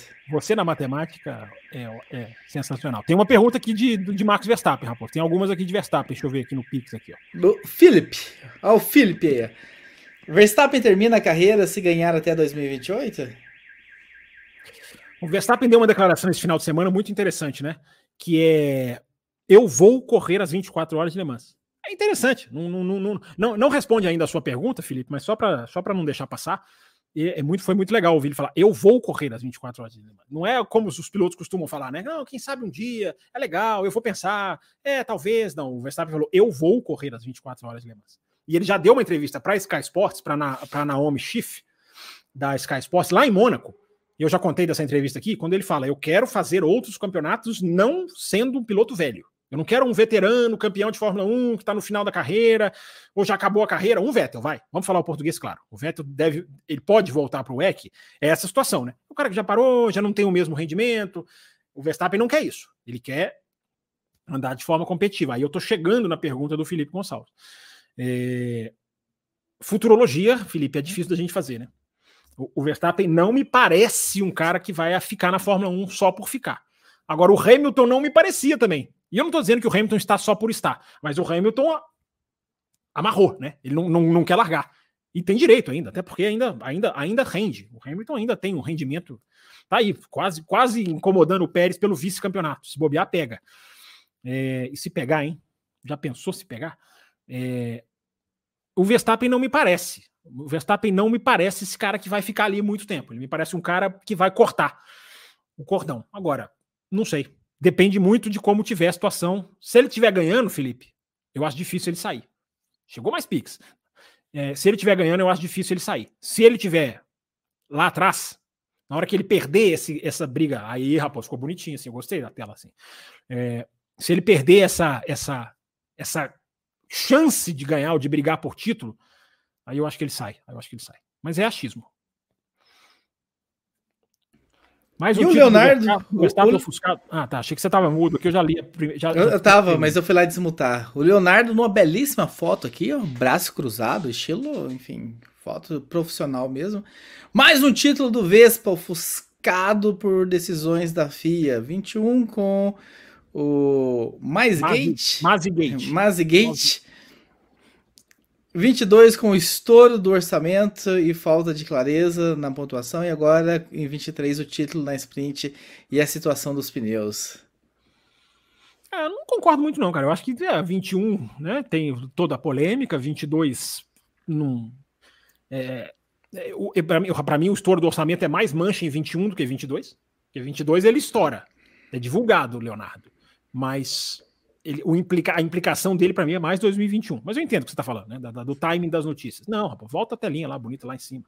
É, Agora, 23, cara, não. Acho que foi campeão na sprint, não acho que isso é um demérito, não. E a questão dos pneus, não sei se ofusca, não, cara. Ele não tem nada a ver com isso, ele foi lá, foi campeão. A questão dos pneus estourou mais no domingo, embora sábado já se sabia da possibilidade. É, eu não vejo assim, não. Não vejo, não vejo de 2023 ofuscado dessa maneira, não. Muito bem, Fábio Campos, muito bem. Vamos trazer mais mensagens aqui para que a gente possa prosseguir com o nosso programa. Eu tô aqui. Enquanto você está procurando aí, Raposo, deixa eu finalizar mais algumas coisas do Faça Verstappen. isso, fala aí. enquanto você está enquanto você tá, é, puxando aí as mensagens. É, eu acho que é importante a gente lembrar desse campeonato como um campeonato. A gente vai lembrar sempre da questão do domínio, a questão que eu falei, né, da falta de disputa, e a gente já teve essa discussão aqui várias vezes e teremos mais, porque tem, tem anotações. Quando tem enquanto tem anotação do caderno, tem lenha para queimar e a fogueira não apaga enquanto tem anotação no caderno. Então, domínio é uma coisa que a gente vai discutir mais aqui, sim, porque o domínio, o impacto, a audiência, a- a- a- o, o, o, o, que, que- o que, que isso significa para o esporte, o que, que o esporte pode fazer, como que isso é maléfico para o esporte, e não, não dá para apagar a realidade, só torcedor muito fanático não, não consegue entender, mas a gente não se baliza por torcedores fanáticos. É, mas independente de tudo isso, esse campeonato tem que ficar marcado também pela excelência. Né? A excelência é a palavra que tem, que tem que ficar como carimbo desse campeonato, porque é a excelência de uma equipe e de um piloto.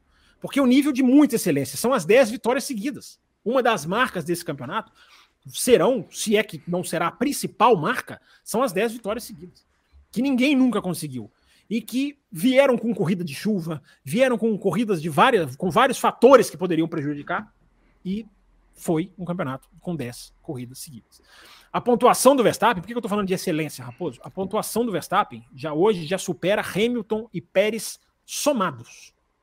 Você soma Hamilton e Pérez, que são segundo e terceiro, não dá, o, não dá a pontuação do Verstappen. Né? Tamanho é um massacre.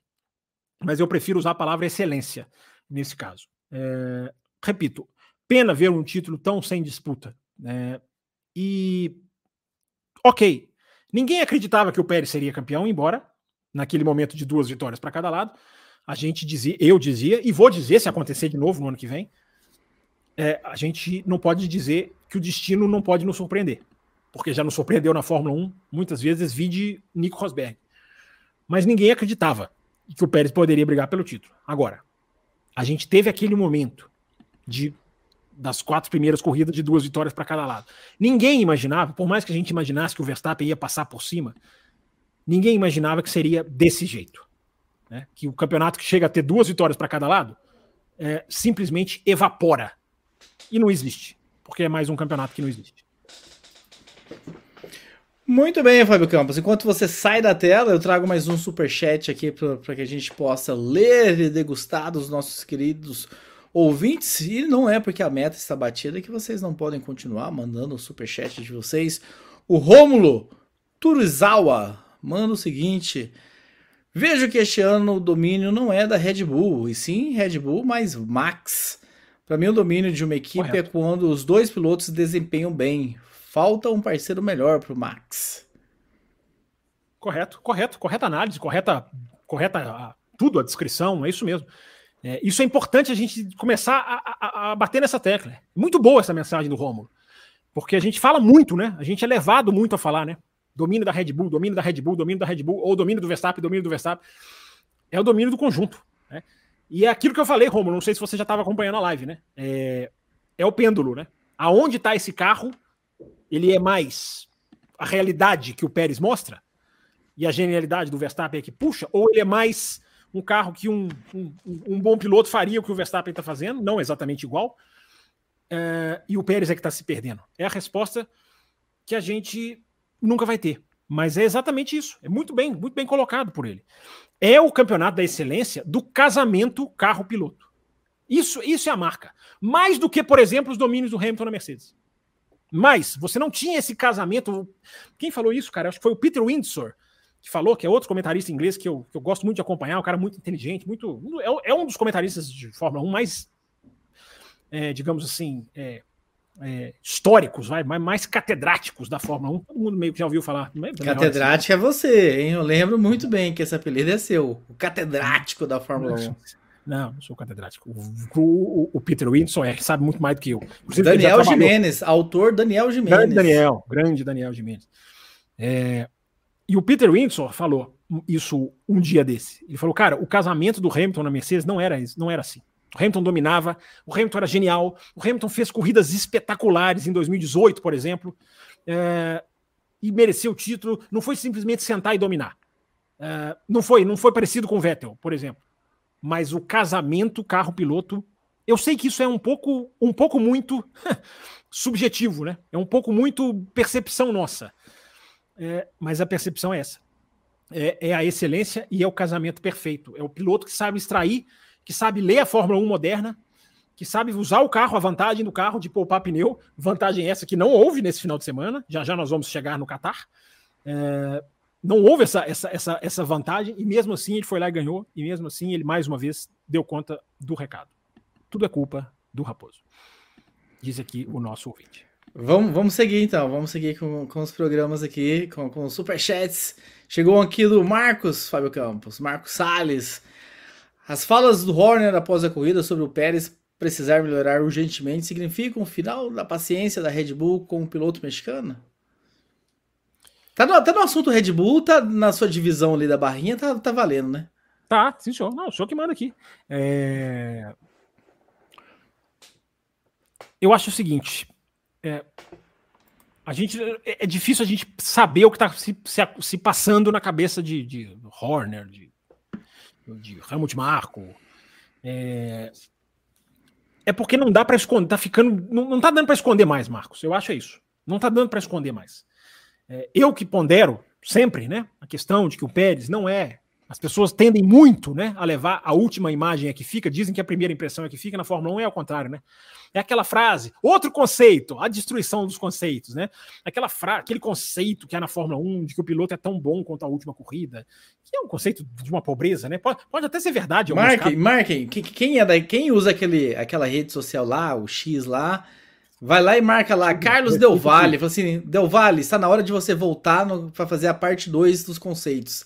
Porque o programa 1 que a gente fez os conceitos foi com ele como convidado aqui. Marquem ele, deu vale, tá na hora de você voltar pro Café Velocidade para gravar a segunda parte dos conceitos. Então, um dos conceitos é esse, né? O piloto é tão bom quanto sua última corrida, que é um conceito horroroso, né? Repito, pode até ser verdade na cabeça de gente dentro da própria Fórmula 1. Pode até colocá-lo em prática. Mas é um conceitinho horroroso, né? Cá entre nós.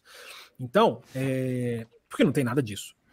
Então, as pessoas têm essa mania, ou esse costume, ou essa tendência de achar que o Pérez é péssimo, porque ele tá péssimo na Red Bull. Ele não é péssimo, mas ele tá péssimo na Red Bull.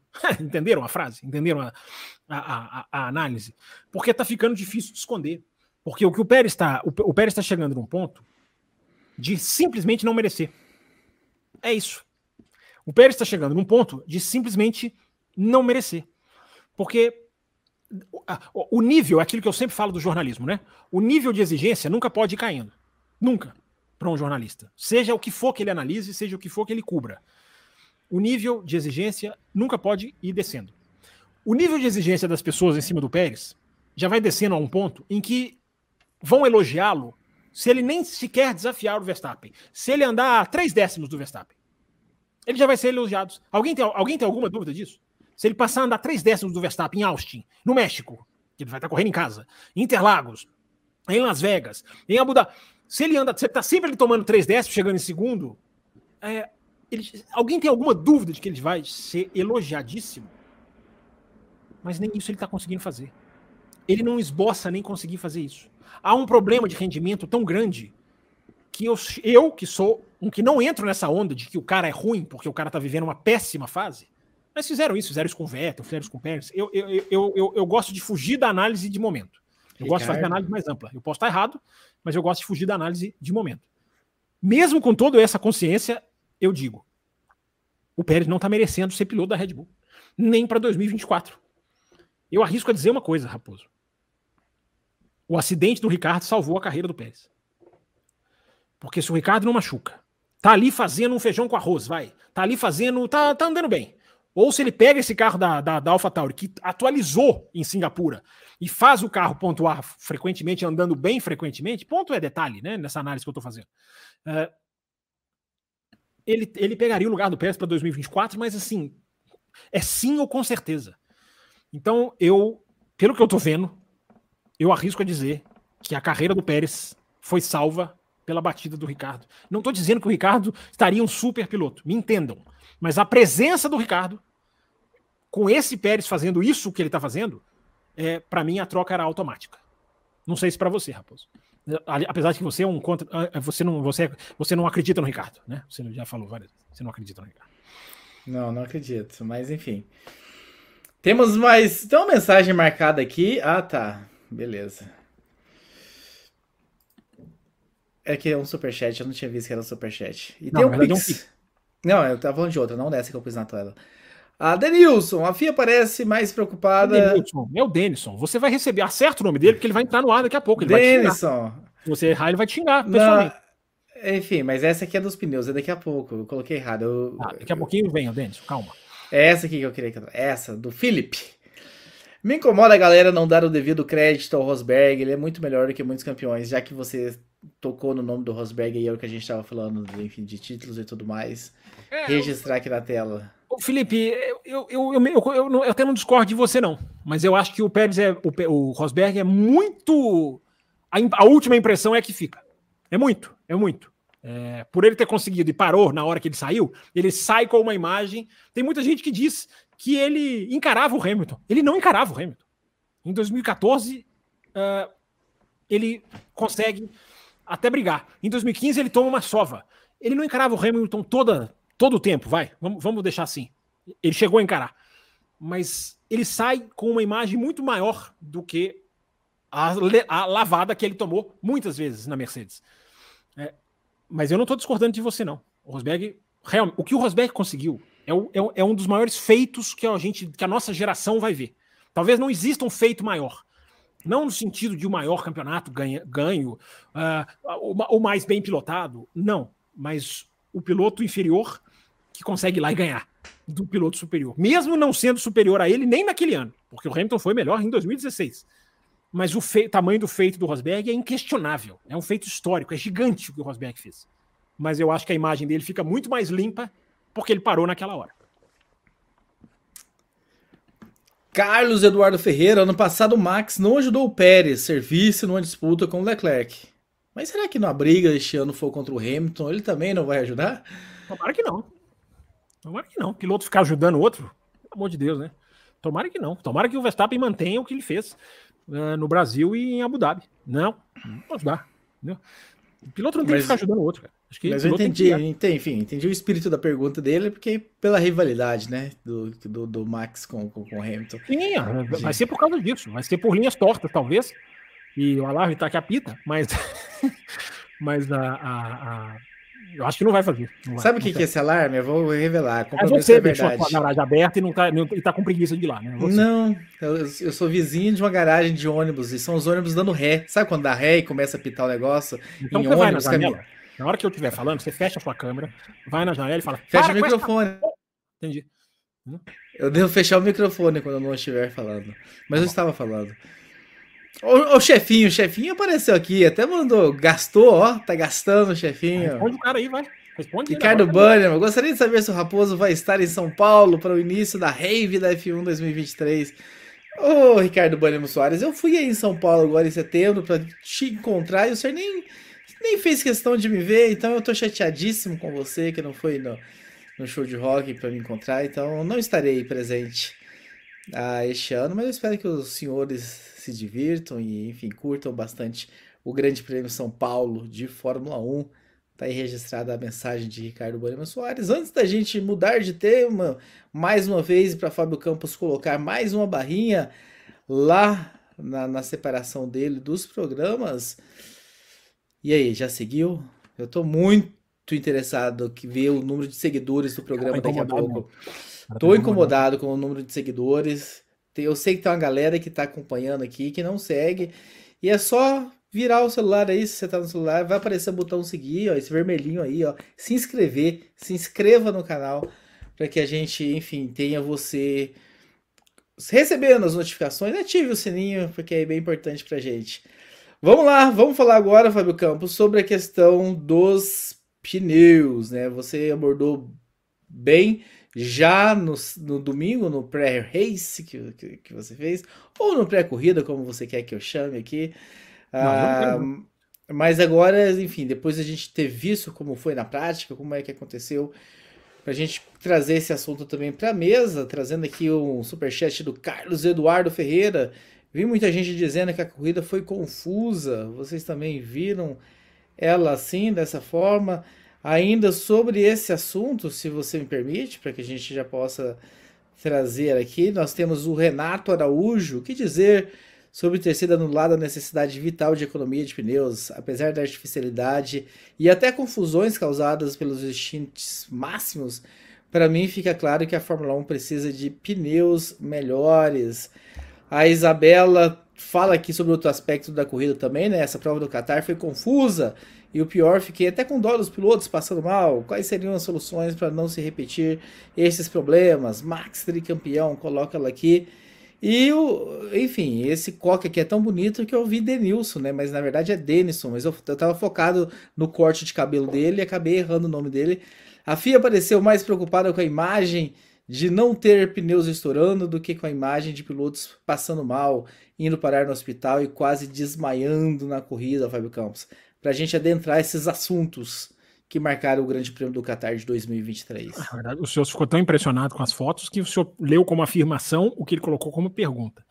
É, esse coque, esse coque dele aqui mexeu puder, comigo mesmo. Se você puder ir colocando os quatro, os quatro mensagens que você fez, que você colocou na tela aqui em loop, é, porque vamos lá, vamos entrar nesse assunto, né? Porque a gente tem essas duas coisas. Uma coisa é o que aconteceu, que é absolutamente ligada à outra.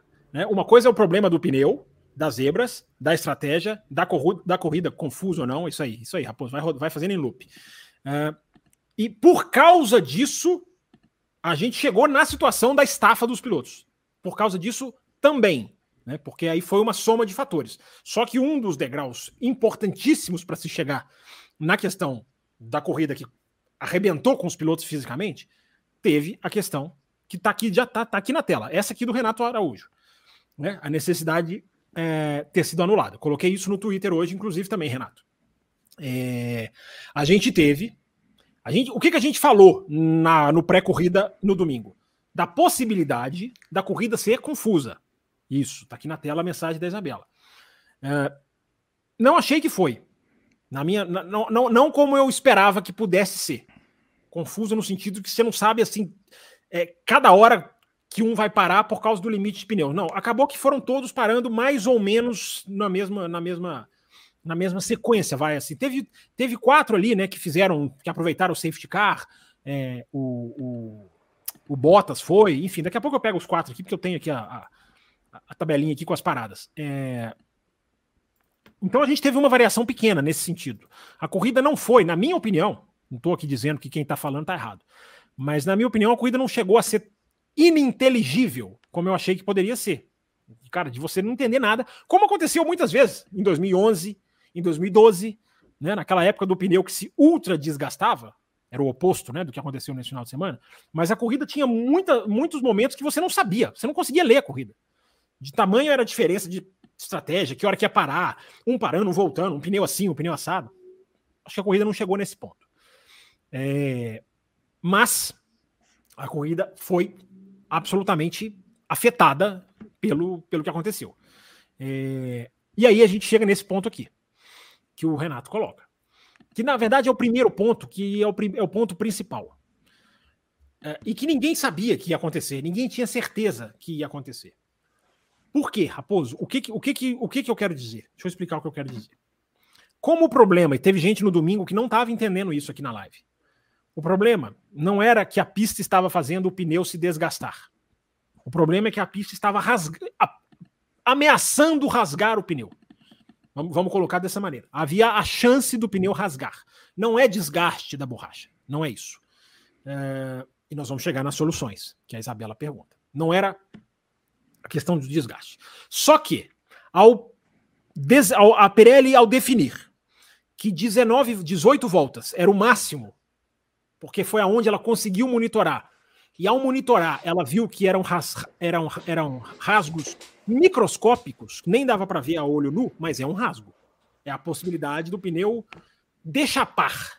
Deixapar é, é, é legal, hein? E é, e, é, e é o desenho melhor que a gente pode fazer. A borracha deixapar, como a gente já viu em outras situações. Então, como eles tiveram 19 voltas para analisar, não é nem na sprint, até na, na, na, na sexta-feira, e viram que com 19 voltas você tinha as microscópicas, ou seja, dava para chegar até, até 18, até, até puxaram um pouquinho né, para baixo, uma volta de segurança. É... 18 voltas passou a ser então o stint definido. Só que como a pista emborrachou, entre outras coisas, a pista emborrachou muito do sábado para o domingo, 18 voltas não chegou a ser perto do pneu começar a desgastar. O pneu aguentava, os pneus aguentavam o, o não o vermelho, né? Mas o amarelo e o, e o branco, o médio e o duro. 18 voltas era tranquilo para os pneus em termos de desgaste, mas eles tinham que parar pelo risco de rasgar. Né? Vou deixar essa expressão bem clara para as pessoas entenderem. Então, Raposo, isso fez com que a corrida fosse pé embaixo. Pé embaixo. No começo O, o, o Norris é o primeiro a perceber, talvez. Porque o rádio do Norris é definitivo, é aquilo que eu falo para vocês. Exijam do seu narrador favorito, dos seus narradores favoritos, dos seus comentaristas favoritos, exijam a tradução dos rádios, o acompanhamento dos rádios. Porque é um ou outro rádio que é sempre vital para análise da corrida. Tem um ou outro que você não dá para perder, simplesmente não dá para perder. É, esse é um dos méritos da TV inglesa. É, por exemplo, na brasileira, não sei se é assim vocês me dizem. Então a corrida foi pé embaixo. A corrida virou pé embaixo. nesse rádio do Norris, tem um rádio do Norris em que ele fala, né? Gente, o carro tá rendendo, tá indo, é, é, é dá para ir, dá pra gente explorar o potencial do carro. Ele fala uma coisa assim, dá pra gente usar a nossa vantagem, que era pé embaixo. E isso aí muda todo o jogo. É, aí, Renato, é, eu não acho que fica claro que a Fórmula 1 precisa de pneus melhores no sentido de pé embaixo. Não, não sei se é esse sentido que você está dizendo. Não houve a necessidade da economia dos pneus. Mas a corrida, na minha análise, foi muito fraca. Não teve, a corrida não teve emoção, na minha, na minha visão. A sprint foi muito mais legal. E a sprint tinha o fator poupar. Porque na sprint os pneus estavam dando um graining. Eu até falei do graining aqui antes da corrida começar no, no, domingo. Os pneus estavam dando um graining graining, né, que é o, o esfarelamento dos pneus, muito grande. Então, na sprint, é, quem tinha pneu vermelho só sobreviveu por causa dos safety cars, né? Teve vários, teve vários safety cars, né? Teve dois, três safety cars. É, e o, o, pessoal do amarelo ele também não foi para embaixo. No domingo dava para ser. E é o que eu falei aqui na live, na pré-corrida. A gente vai ter, de alguma maneira, um tipo de corrida que muita gente pede. Ou da parada obrigatória, que tem gente que pede, ou essa possibilidade acabou acontecendo, eu não cogitei essa possibilidade, da corrida ser pé embaixo. Mas acabou sendo um tipo de corrida que muita gente pede. Para mim, na minha opinião, não confirmou que esse é o caminho. Aí não sei se eu estou divergindo de você, Renato. Não confirmou. Porque os, a corrida foi pé embaixo. E não foi emocionante por causa disso. Não foi. Não foi. Pode ter tido uma emoção por causa dos stints, é, a McLaren recupera, é, outros fatores. É, não é necessariamente, eu falo porque eu, eu, respondo muitas vezes sobre isso na quinta-feira, Raposo. Você escuta aí as lives. Muita gente pergunta, né? Ah, o pneu que não se desgasta não seria o melhor caminho? Não sei. E essa corrida reforça. É, porque foi pé embaixo. E não funcionou. Então, para a gente passar para o cansaço, para a gente entrar na parte, na consequência disso, porque ao ser pé embaixo, gente, numa pista com tanta curva de alta, numa pista com tanta força G, o jogo físico mudou de uma maneira que ninguém esperava que ia mudar. Vou responder essa mensagem do Denison mais para frente. É, mas para a gente, primeiro, antes da gente entrar na questão do cansaço, para a gente falar da questão do que aconteceu, né? para não deixar de ser crítico, como temos que ser. Não a crítica em piloto automático, que muita gente faz, porque eu acho que são duas coisas diferentes, Raposo. A questão da falha, porque há uma falha. A partir do momento em que você tem que mudar a, a, a, a largura da curva, você tem que puxar uma linha 80 centímetros para dentro, você tem que delimitar stint, uma falha houve. Evidentemente houve uma falha. É, Raposo foi, inclusive, foi procurar no regulamento da FIA a falha qual foi. Ele já voltou. Ali foi gritado da janela. É, para essa porcaria. É, e parou. Vejam que parou. É, a falha. Exi existem duas coisas: a preparação pré-corrida e a prevenção na corrida. Eu não acho, Denison, que a questão foi imagem. É, embora muita gente diga, né? Como a Pirelli vai ser anunciada nos próximos dias ou até horas como a próxima fornecedora de pneus, que vai ter o seu contrato renovado, é, tem jornalista que estava no paddock dizendo: nós não podemos deixar esse pneu estourar. Nesse ponto você tem razão. Mas, Denison, não deixar o pneu estourar, além de preocupação com a imagem, muito mais do que preocupação com a imagem, é preocupação com segurança. Se não houvesse a tal preocupação com a imagem, qual era o caminho? Deixar o pneu estourar? Então, repito, antes da gente entrar na questão do cansaço, Raposo me interrompa se quiser, antes da gente entrar na questão do cansaço, tem essa questão do, do porquê aconteceu o que aconteceu. A falha principal é: você não pode ter uma pista homologada pela FIA que o pneu não, que o pneu não resiste. Aí é a discrepância. Ah, mas a zebra. Ah, mas o pneu. Ah, mas a vibração. Por que, que é a vibração, né? O Mário Isola até fala, né? É como se você batesse um martelo no pneu 100 vezes num segundo. E é mais ou menos isso, né? Porque a, a, zebra ela é pontiaguda, como seria o martelo que o Mário Isola pede para a gente pensar. Não é um martelo com, com ponta lisa, é um martelo com, com, com, ponta como se fosse de pirâmide mesmo. E ele fala: se você batesse esse martelo 100 vezes por, por segundo no pneu. Ah, mas então o pneu não é obrigado a aguentar? Eu me fiz essa pergunta muitas vezes no final de semana. O pneu, o pneu é obrigado a aguentar? Uh, e aí eu cheguei a essa conclusão. Se a pista está homologada, o pneu tem que aguentar. Ou então a pista não pode ser homologada. E aí entra uma coisa que a gente falou no sábado, Raposo, aqui. Não sei se você ouviu, já que você estava em trânsito para o seu, seu almoço no Santa Felicidade, eu tenho certeza eu, Eu ouvi no domingo, no o sábado, não sei domingo. se você. Desculpa, desculpa, desculpa, eu troquei, domingo. É, ele foi almoçar no Santa Felicidade, que, para quem não conhece, é o bairro mais nobre de, de, de refeição em Curitiba que há. Não, foi na casa da avó, foi na casa tá da certo, avó. Tá certo. É, eu falei isso aqui na, no domingo, quase falei sábado de novo. O problema que, que, que a gente tem que considerar antes de destruir a Pirelli uh, é que essa pista ficou pronta um mês atrás. E eu falei isso no domingo.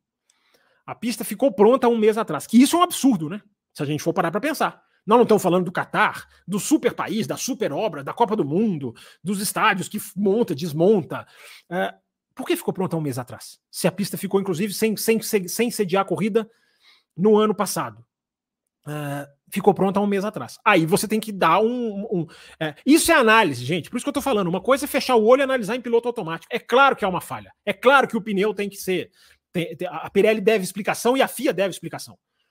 Mas se a pista ficou pronta há um mês, é, é, logisticamente, você tem que dar esse desconto. Por que, que a pista ficou pronta há um mês? Aí você vai atacar, criticar a FIA.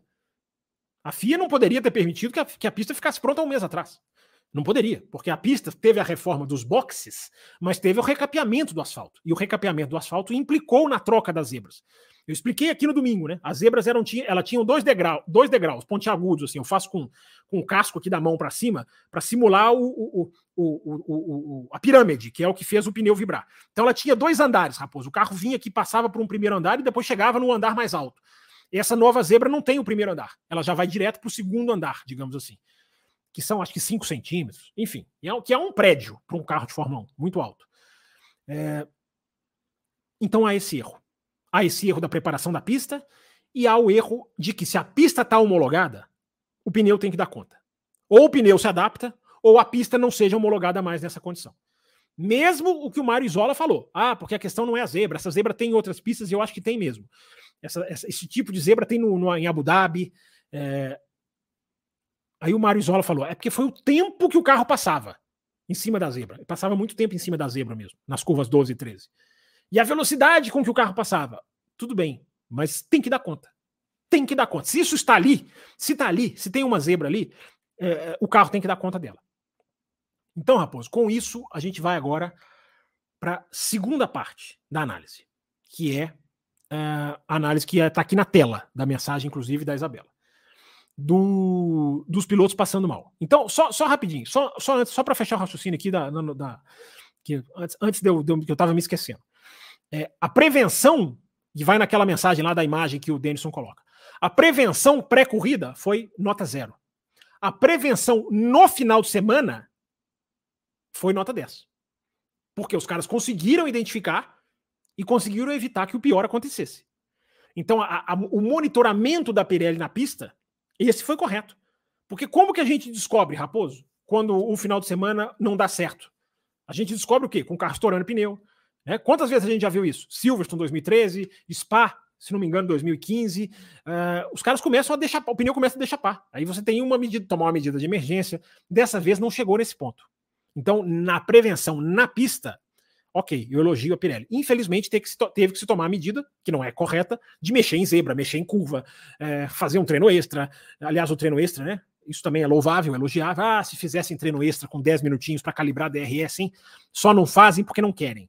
Tá aí, tá, tá, tá mais do que provado que é possível fazer. Ninguém morre, ninguém morre por causa disso. É, então a prevenção na pista foi ok. É, agora a prevenção antes de irem para o Qatar, essa foi nota zero. E não dá para num esporte desse tamanho tomar nota zero é, nesse nível de mudar um final de semana. Tem mais mensagem, Raposo? Ou podemos, ou podemos é, entrar no assunto aqui da, do, do, do, estado físico dos pneus, dos pilotos. O nosso querido Renato mandou mais uma complementando sobre essa questão do, do ritmo dos pneus e tal. Grande Ele Renato. acho que melhorou, abre possibilidades de pegas maiores entre carros com ritmos similares, apesar de concordar que não foi uma corridaça. O próprio Norris decide tentar ir para cima do Piastre ao final. Sobre esse assunto é isso. A gente, tem outros... rápido, né? é, a gente vai falar do Piastri ainda, tá, gente? Antes de acabar a live, a gente vai falar do Piastri e da McLaren. É, então, a gente tem esses dois assuntos para fechar. Esse assunto dos, dos pilotos agora e você o tá assunto. Muito. Você tá muito bonzinho, Fábio Campos. Mas Por ok. Quê? Por quê? Já batemos uma hora e meia, né? Já pagamos 30 minutos aqui a mais, mas vamos Vamos finalizar esse vamos, assunto e falar do Piastri. Aí, a galera tá participando, a gente, a gente recebeu Pix, eu até já escrevi para você, Pix do Antônio. É, a gente recebendo aqui a galera, vamos, vamos mais um pouquinho, vai. Eu sou bonzinho. É por isso que eles se chamam de tirano.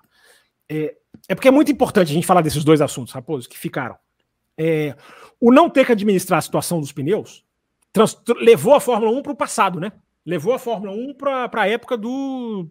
do que, que nem era Pirelli a época do Schumacher, de Bridgestone, que é a época do pé embaixo, né, do flat, é, quebrou né, o, o mandamento, isso, isso que o Renato gostou, né? Quebrou o mandamento do correr o mais devagar possível, porque evitar os boxes é a melhor maneira de chegar no final na frente do meu concorrente.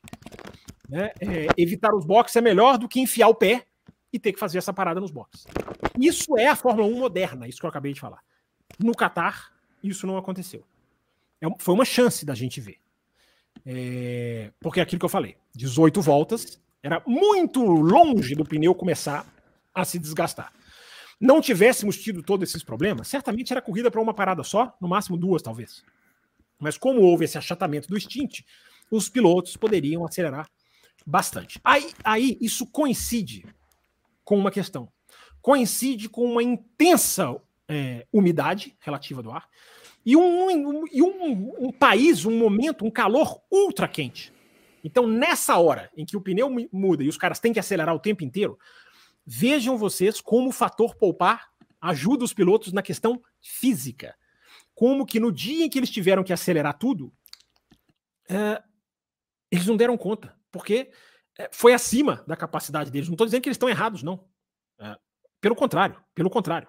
Quem, quem errou foi a Fórmula 1 nessa história toda. Não só no problema do pneu, como no na, na questão de fazer uma corrida no Catar em outubro. Né? A questão do calendário. O que aconteceu nesse grande, nesse grande prêmio, nesse final de semana, nos leva sim a ter que discutir o calendário. A, a, a humanidade do calendário, a capacidade do calendário. Nos leva a ter que discutir isso sim. Porque a corrida foi feita uh, no Catar, numa época que corre-se esse risco. E não é só porque foi no Catar. Depois eu vou falar sobre isso. A questão não é, ah, não, foi no Catar em outubro, então vai mudar, porque no ano que vem está agendada para dezembro, né? A corrida é em dezembro, primeiro de dezembro.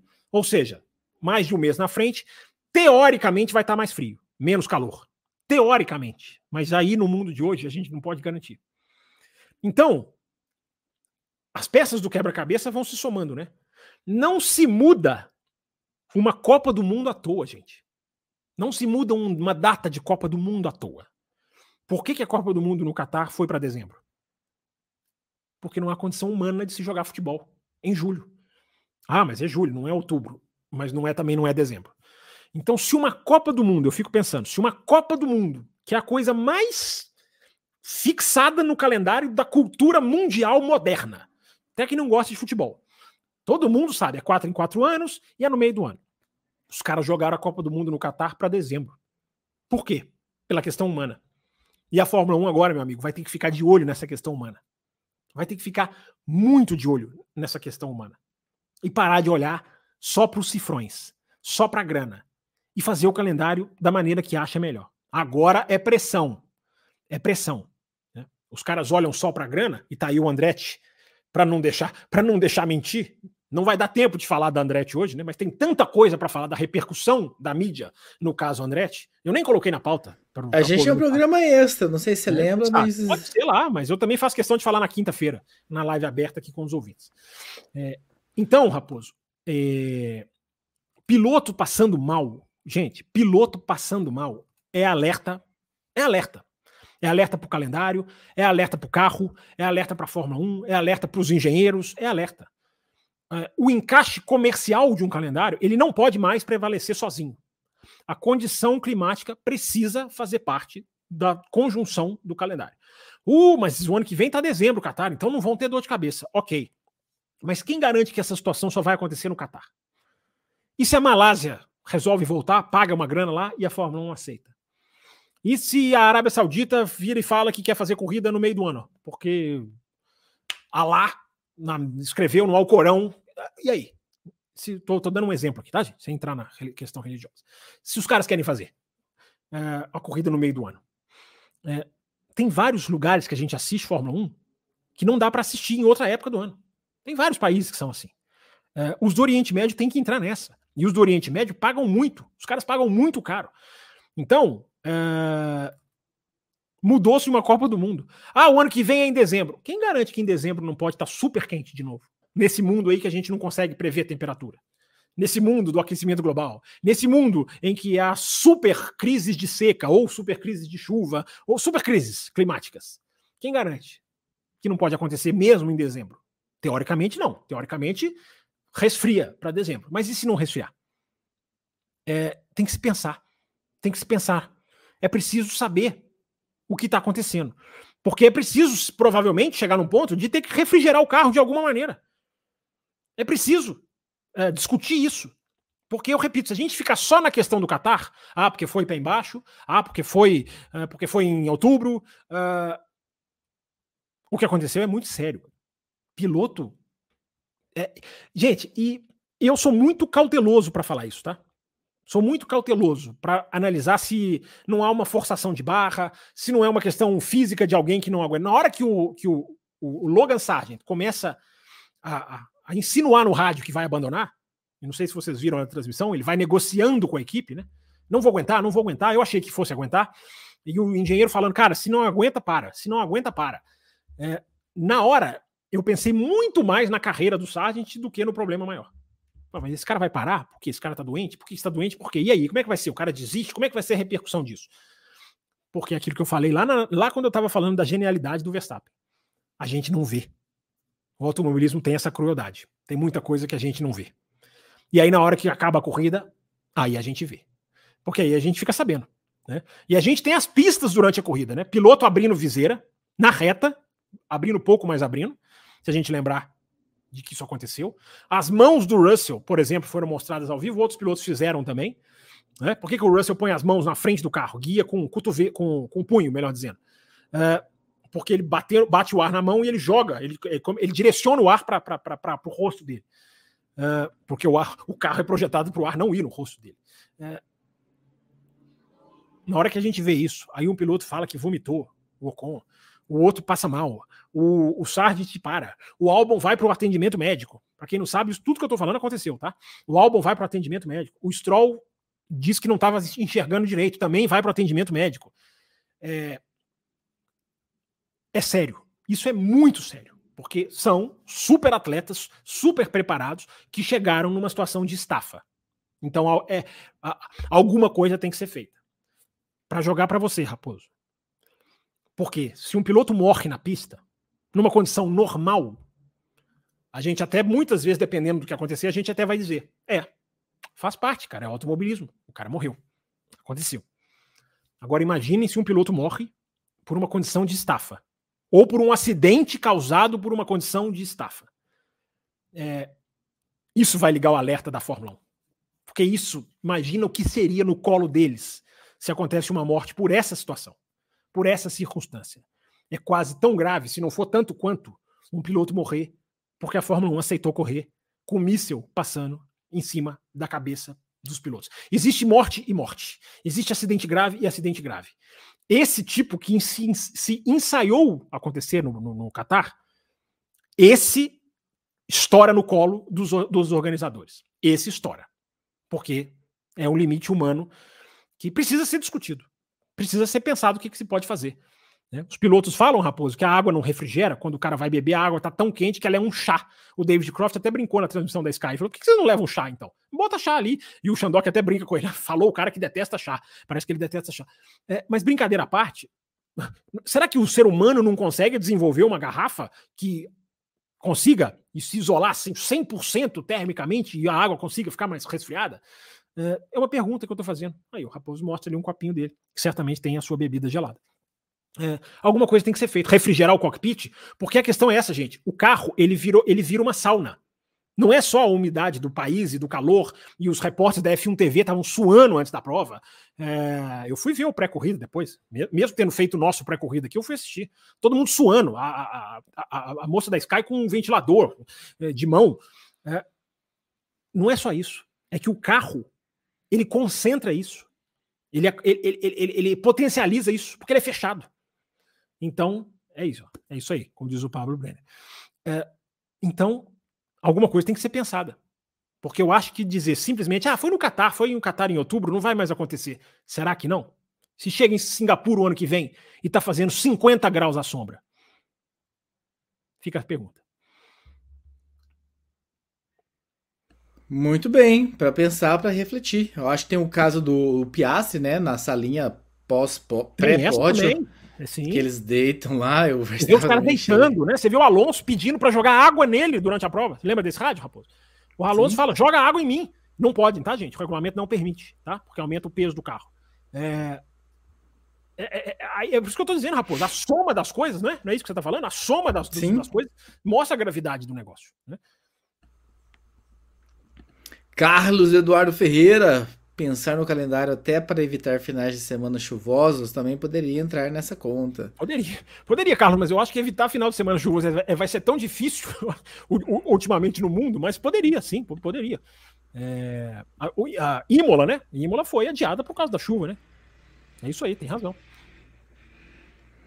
Fazer uma, já que a gente tá, comentou sobre a corrida, um superchat que a gente recebeu lá no comecinho da live, às 9h16. Espero que você esteja indo, Marlene. Mas enfim, na segunda-feira a gente vai encaixando nos superchats Isso. com o tema, com, com a pauta do programa. E como agora a gente está falando da corrida, né? A corrida foi igual quando tinha reabastecimento, voltas de classificação. É isso. Muito bem. Muito obrigado pela participação, Marlene. Enfim, você precisa comentar mais com a gente aqui. E entrar no grupo de apoiadores também. Tem um grupo de mulheres lá que a gente quer crescer cada vez mais, aumentando Vou trazer um, pagar mais um super chat aqui, Fábio Campos, que na verdade é um pix do Antônio, do assunto que a gente comentou. Lamentável, Max Wilson, como um ex-piloto tem a cara de pau de pedir jogo de equipe toda hora e também de deixar passar quem é de outra equipe. É de uma cafagestagem a nível Lawrence Strolliano. Tá aí. O, Antônio, você tá bravo e, claro, é, dá para entender. Pense o seguinte, Antônio, você quando ouvir isso, pensa, cara, eu não vou aderir a esse pensamento. Não precisa xingar o cara, mas é só simplesmente você ter essa noção. Eu não vou aderir. Se a imprensa aderiu, e não é só ele, é, é uma parte gigantesca da imprensa. Hoje eu coloquei no Twitter, né? Mais uma vez, eu coloco isso toda semana e vou continuar colocando, porque eu faço questão de ser voz que não abaixa a cabeça para isso. Posso ser o único no planeta amanhã, mas vou continuar, porque é o que eu aprendi na faculdade é, não abaixar o meu nível de exigência quando avaliar a qualidade de alguma coisa. É, parabéns a você, Antônio. É, pense nisso, parabenize a você mesmo. Assim, cara, eu não entro nessa mediocridade. O cara, o cara quer ceder à mediocridade, ele que ceda. Nós não entramos. Café não entra e muita gente aqui não entra. Ah, Fábio, então eu concordo com o jogo de equipe, é, eu defendo a mediocridade? Traga o seu argumento e a gente traz o nosso. E vamos debater. Tudo é debatível. Mas né, aceitar a ordem de equipe é, é outra coisa. Diego Miranda, este ano temos visto erros frequentes dos campeões Hamilton e Alonso, erros de futuros campeões Norris e Russell, e tá tudo bem, faz parte, são humanos. Ah, mas se fosse o Leclerc, falta bom mentalidade, diz. Bom ponto, bom ponto esse do Diego. E, Diego, você é do clube eu, do eu, Fábio eu Campos, não gosto de eu não gosto de arabautismo, não, viu, Diego? Eu não gosto de arabautismo. O arabautismo é ir, né? O, e quanto a outro? E quando é o fulano? Eu não gosto, não. É, mas você tem um ponto. Você tem um ponto. Né? Deixou o Fábio Campos feliz, hein, Diego, com essa mensagem aqui. Não, não. Feliz é qualquer mensagem que chegue. Pode chegar mensagem discordando, eu também fico feliz. Tem mais uma. Falando, falando bem do Leclerc, mal do Sainz, você vai sempre agradar aqui, o, o Diego. Tô brincando, Fábio Campos, não fica nervoso. Eu nem sabia que você tava levando pra esse lado, mas vai. O Lux Ne 10. Viveremos de hegemonia em hegemonia? Sou burro? O Pérez não podia pedir um carro para o seu estilo de pilotagem? Campos, comentando o GP do Brasil ao vivo? Tem coisa nesse sentido aí, hein? Calma, não é calma, bem calma. isso, não. A gente, a gente, não pode eu tô louco, Eu tô louco pra anunciar, pra falar aqui, não ó, pra fala, dar spoiler. Porque não tá certo. Pode não acontecer. Mas se eu falar, vocês vão ter que se virar pra fazer dar certo. Então, não, eu, pode ser uma estratégia. Você, você falar não vai fazer acontecer. Se você falasse, fizesse acontecer, eu falava, fala. Fala pra pôr pressão. Infelizmente, você falar não resolve o problema que a gente tem que resolver. Então não fala. Mas a gente está tentando alguma coisa. ele está nos bastidores, esse aqui está participando. Então ele está. É... Não, não, não, senhor, Ricardo Bueno. Estou vendo a sua mensagem aqui. Não, senhor. Mas a gente está pensando. Alguma coisa diferente a gente vai fazer. Alguma coisa diferente a gente vai fazer. Não, mensagem vetada na tela aqui. É, Raposo, vamos rapidinho aqui de Piastri e McLaren, antes da gente fechar? Não, gente... o, Diego, o Diego complementou com você aqui, ó. Também não gosto, mas temos que ser justos. De que Sobre que tá o arabautismo. Ah, o arabautismo. É, é, isso, Diego, é isso, é isso. Eu, eu, eu, eu, disse, o seu ponto é bom, o seu ponto é bom. É, olha, olha aqui, olha aqui, olha aqui. A, a garota propaganda do, do, YouTube tá aqui agora, me, me, vai ficar no meu pé, tá vendo? É, se você dá margem para esse pessoal, rapaz. Daqui a pouco tem live extra, daqui a alguns minutos tem live dos apoiadores e a gente vai falar. Não, não vamos falar lá, porque não podemos. Mas a gente. Lá, lá é mais intimista, vai. Raposo, vamos terminar. Último assunto, vai, pra gente chegar no finalzinho aí. Dá, dá só um teaser desse assunto, vamos desenvolver ele na não, próxima teaser, na live. O teaser é Grande Prêmio do Brasil. A gente vai fazer alguma. A gente vai não, não, não, não, não. O teaser ah, tá. do assunto que falta, que é o Piastre. Tá bom, então vamos lá. Fenômeno Piastre, absolutamente é, é, sensacional. O Piastre não é um vencedor de corrida de Fórmula 1, como eu estou vendo muita gente dizer. Né? Algum, algum repórter até virou para ele e falou: né? Você é um vencedor de corrida. O, o Piastri não ganhou uma corrida de Fórmula 1, o Piastri ganhou uma sprint. É sempre bom deixar claro, porque já estão se misturando. Até o Norris fala, né? É, oh, ele ganhou antes de mim. Ok, se você considerar sprint, mas é sprint. Não é tirar o mérito do Piastri. É absolutamente é, avassalador você ver o que, que esse menino, como esse menino evolui rápido. Não apaga o que a gente falou de Suzuka, qual que era a questão que nós analisamos aqui no café, em outros podcasts também, falamos no Auto Race, falando no Twitter, a questão do administrar o pneu, cuidar do pneu que se desgasta. Lembrem-se da análise da corrida que a gente acabou de fazer. Quem não acredita em nós, vá atrás, procure informação e verá. A corrida foi corrida pé embaixo. Ou seja, mascara, entre aspas, tá? essa palavra não é legal, nem é legal de usar essa palavra, mas é, digamos assim, é, esconde o que o Piastri mais tem que trabalhar, que é cuidar dos stints, administrar. Ah, fez isso na sprint, ok, fez isso nas 19 voltas, deu para fazer, teve vários safety cars, parabéns, excelente o nível do cara. Né? É, os dois pilotos da McLaren é aquilo que eu falo aqui no café. Né? Não é mais questão de se a dupla da McLaren vai ser a melhor da Fórmula 1. É questão de quando. E esse quando, ele está cada vez mais aqui no nosso nariz, me parece, né? Já deve ter gente que fala que é. Já deve ter gente que fala. Eu acho ainda uma precipitação. Mas já deve ter gente que acha. É... Então, uh, o que os dois pilotos da McLaren estão fazendo esse ano, cada um com o seu contexto, né? Um puramente na sua velocidade, na sua capacidade e, e no seu nível altíssimo. O outro, num super nível para um estreante também. É, e fazendo melhor do que muito piloto é, veterano. Eu me pergunto, Raposo, se não é o caso do Norris coçar a cabecinha, né? Dizendo, poxa, eu sou mais rápido, mas quando ganha, não sou eu que ganho, né? Ganhou a McLaren em 2021, ganhou o Ricardo. O piloto absolutamente destruído pelo Norris é, na questão do companheiro de equipe. Agora, que não há destruição, claro que não, é, quem ganha, repito, não uma corrida, mas quem ganha alguma coisa que seja a sprint, também não é o Norris. Se não é questão para se pensar. A gente vai discutir mais no nosso bloco de, de, de apoiadores. Mas fica aqui, como exigiu o senhor Thiago Raposo. É, o simbolismo né, do, do dia em que o Piastri ganha, numa, mesmo numa sprint, no mesmo momento em que o Verstappen se sagra tricampeão mundial. Eu não sei de você, Raposo, mas eu lembrei um pouquinho do, do Kimi Raikkonen, que estourou para o mundo. Ok, 2021 no ano de estreia, mas foi para a McLaren em 2022 e quase ganha a sua primeira corrida, justamente brilha, aparece para o mundo, apesar de ter escorregado no óleo lá em Manicours, mas o, o estouro do Kimi Raikkonen é no dia em que o, o, o Schumacher é campeão do mundo, né? é penta campeão do mundo. Naquela, eu me lembrei muito do GP da França de 2002, pelo simbolismo, embora o contexto completamente diferente. O Raikkonen perdeu aquela corrida que quase seria a primeira vitória dele é, porque escorrega no óleo. E o Verstappen, o, o, Schumacher passa e é campeão do mundo. Mas o brilho do Raikkonen não foi apagado pela escorregada no óleo. Não teve escorregada no óleo. Pelo contrário, teve a cabeça e a serenidade, que é isso que impressiona nesse Piastre. O cara é linear. Ele não se martiriza, como fazem o Norris e o Leclerc.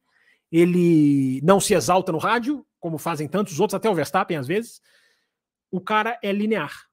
E o aprendizado dele é linear. Impressionantemente linear. A nota triste, não é, Raposo? A nota triste é que a McLaren virou uma equipe chinfrim esportivamente. No que a McLaren virou uma super equipe tecnicamente, a McLaren deixa de ser, rasga a sua história e passa a ser a Ferrari da Fórmula 1 moderna. Aquela equipe em que seus pilotos são proibidos de disputar. A equipe resultadista, a equipe da planilha, né? A planilha vale mais do que a disputa. A equipe que vai sempre achar uma desculpa. Não, estamos preocupados com o Russell, disse em Suzuka. Não, estamos preocupados com o Russell. De novo, também o mesmo Russell, disse no, no, no, no, no Qatar. É a equipe que fez jogo de equipe de 16 para 17 na Arábia Saudita. É a equipe desse André Stella, que é super competente, uma cabeça, um cara ótimo de entrevista, mas é mais um de mentalidade tacanha é mais um chefe de equipe robotizado, que não pensa como chefe de equipe de competição esportiva, pensa como chefe de equipe de escritório, em que o resultado vale mais do que a disputa na pista. Como se piloto brigar fosse semelhante a jogar tudo fora, a perder o resultado. Nota zero, nota zero. Uma pena, Raposo. Eu lamento ver a McLaren no momento em que explode a qualidade dos seus pilotos. E é uma delícia ver a McLaren andando na frente. Uma delícia ver a McLaren de volta. É, é uma pena que não tenha voltado a McLaren dos bons tempos. É a McLaren dos novos tempos. É a McLaren ferrarizada. Quem diria, né? A Ferrari McLarizando e a, e a, e a McLaren ferrarizando. Né? A equipe do hold your position. Não pode, não pode brigar. A equipe do resultadismo puro e simples. O resultadismo abjeto, sobre o qual eu nunca, nunca vou bater palma. Posso até entender em algumas situações. Digo e repito, a Ferrari não ganharia o GP de Singapura se não é, engessasse a briga. É, há situações e situações, menos para a McLaren. Toda situação é disputa. Então nós temos anos pela frente, Raposo, de uma belíssima disputa entre Norris e Piastri. Provavelmente só no cronômetro. Muito bem, Fábio Campos. Temos mais um último superchat que chegou do Fabiano Alves. A estreia do Sargent está sendo pior do que a do De Vries? Não, eu acho que não, porque o Sargent teve um momento mais interessante no começo do ano. E o Sargent, ele tem, em velocidade, ele não tem ficado tão atrás. Ele tá com problema de bater. O Sargent tem uma chance enorme de ficar. Não tô dizendo que o ano dele é bom, não, viu, Fabiano? Mas ele tem uma chance enorme de ficar. Eu acho que, eu acho que ele tem uns um, altos e baixos que o, ele tem uns altos que o De Vries não teve. Agora, o baixo dele, o De Vries também não teve, né? Que é bater muito, que é rodar muito, que é. é... Ah, tem os sorteios. tem os sorteios, eu esqueci dos sorteios. Mas o, o, o, o, eu acho que não. Eu acho que o, o eu esperava mais o De Vries. O, o, Fabiano, eu esperava um pouquinho mais o De Vries. Não estou dizendo que a saída dele é justa. Acho que ele poderia ter, ter, tido mais tempo, embora eu sempre digo. Red Bull tem direito de, de mandar embora o piloto que ela não acha correto. Vamos pro sorteio, Raposo? Deixa eu compartilhar a tela aqui. É, você, você, me pegou desprevenido. Fala. Você, fala, fala. você já seguiu o canal? Já se inscreveu no canal? O cara tá obcecado hoje. Vou observar o, número de novos inscritos daqui a pouco. Põe na tela, Latino. Põe na tela, Latino. Peraí, rapaz, você me pegou desprevenido. Esqueci de preparar o sorteio aqui. A nós vamos ficou... sortear, nós vamos sortear. Enquanto você procura aí, eu vou mostrar aqui ó, miniaturas. Ah, temos essa belíssima miniatura do Senna, nós temos essa linda Lotus do Nelson Piquet, nós temos também a Benetton, eu acho linda essa Benetton toda colorida e tal, do Piquet. Temos carros mais atuais também, enfim, o vencedor vai poder escolher o que, que ele quer. Temos essa F1 aqui da Ferrari 75, lá, o que, que são os pilotos lá no fundo? Lá? Ah, é, a Ferrari do Leclerc e do, do Sainz, a Ferrari de 2022, rapaz, bora, bora. Eu tô pondo na tela ainda, ele me tira do grandão aqui, que eu tô mostrando ainda. Aqui é que ele gosta tanto, a linda, que ele acha linda e tal. E temos essa uma é Red Bull Essa também. é de 2020, a, a, aquela cor magenta. Você não, não explica. Magenta. Não é magenta? Aquilo, vinho. O que, que é aquilo? Aquilo não é, sei lá. Acho que não é magenta, não. Eu nem é... sei o que, que, que, que é magenta. Magenta é uma cor. É. pra mim é vermelho aquilo. Vermelho então, escuro. A Ferrari? De jeito nenhum. Aquilo não é vermelho. A Ferrari de Mugello? Não, aquilo não é vermelho. Aquilo é vinho. Não é magenta, mas aquilo é um vinho. Aquilo é um. Meu Tem um Deus. outro nome também. Eu esqueci o nome da cor. É que você tá, você tá, então, você tá tendo nuances de cor. Pra mim são vermelho escuro. Que vermelho escuro? Vermelho escuro? Escreve no Google aí. A miniatura pode não ser. Raposo, os nomes estão na tela aqui. O primeiro sorteio é da F1 TV. Valendo. Então, você tirou da tela? Voltei já. Pois é, já eu, eu tava passando os nomes em câmera lenta e nem tava na tela então, né? Então vamos lá. Não. Todos os apoiadores da faixa Extra Forte e Premium estão misturados aqui, todos passando aqui, tá? Ok, vamos fazer. Aqui não tem aquela questão do sorteio do ingresso, que é por fidelidade, não. Aqui quem é membro participa. É membro do canal, participa. Como no, como no sorteio do ingresso foi também, mas ali tinha o acréscimo da fidelidade. É, Posso sortear, Raposo? Peraí, deixa eu marcar a opção Fica aqui. Vontade, contagem, que manda. Contagem regressiva para dar aquele suspense. Atenção, valendo uma F1 TV até o final de 2024. Tem gente que ganhou, que está aqui, porque ganhou uma assinatura que só vai até o final de 2023. Então, se ganhar, vai, vai até o final de 2024. Atenção, pode ir, Raposo? Vamos embora. Atenção, sortear agora. 5, 4, 3, 2, Atenção, F1 TV vai para. Parece Oscar, né? Vinícius Moraes, Raposo, tá aqui, ó. Vinícius Moraes. Tá. Ganhou a F1 TV. Cadê o Raposo? O Raposo foi embora. É... Eu, tô, eu já tô criando a sala da próxima live. Tá certo. Então tá aqui, ó. Vinícius Moraes ganhou a assinatura da F1 TV. Parabéns. Reivindique, senão não vou pagar, senão não vou premiar. É... Agora, Raposo, eu vou fechar aqui, abrir de novo. Nós voltamos para a tela aqui, nós dois. Que eu vou recolocar. Não, peraí. Ih, confusão danada. Eu vou recolocar na tela aqui. Então, lá, Vinícius Moraes ganhou. Agora eu vou reabrir o site para né, limpar todos os nomes. E vou colocar agora o sorteio da miniatura. Agora é só para os apoiadores da faixa Premium. Uh, então tá aqui a lista, atenção, carregando aqui a lista. São duas são duas páginas diferentes, por isso que eu tirei aquela da, da tela e vou colocar de novo. Porque quem, uma está quem, configurada. E, e, se quem ganhar no, no requisitar o prêmio, o que a gente vai não fazer? Ganha. Não ganha. Se não provou que estava ouvindo, não, não falar que ama o café, não ganha, simplesmente não ganha. É... E aqueles ouvintes que vai lá no grupo dar os parabéns pro vencedor? Pode dar parabéns, não tem problema nenhum, pode avisar. Não vou cercear, não sou ditador igual você. Atenção, vamos lá, sorteio da miniatura agora, hein? Essas miniaturas que o Raposo mostrou aí, bonitas, lindas, a Ferrari vinho, magenta, é tudo menos vermelho escuro. É... Tá aparecendo aí, Raposo? Não sei, eu tô criando a ah, você não tá nem olhando, né? Então deixa eu ver aqui. Pronto, tá aparecendo. Pedimos desculpas aqui pela lerdeza. É, mas está funcionando. Atenção, aqui estão todos os ouvintes da faixa Premium, todos aqui passando bem lentamente para todo mundo ver, se ver, se anotar, se, se, se, se, conferir. Todo mundo aqui numa ordem diferente, tá? A ordem é embaralhada em cada sorteio. E vamos lá, e vamos para a miniatura. Atenção, atenção. Contagem regressiva. Sorteou a miniatura.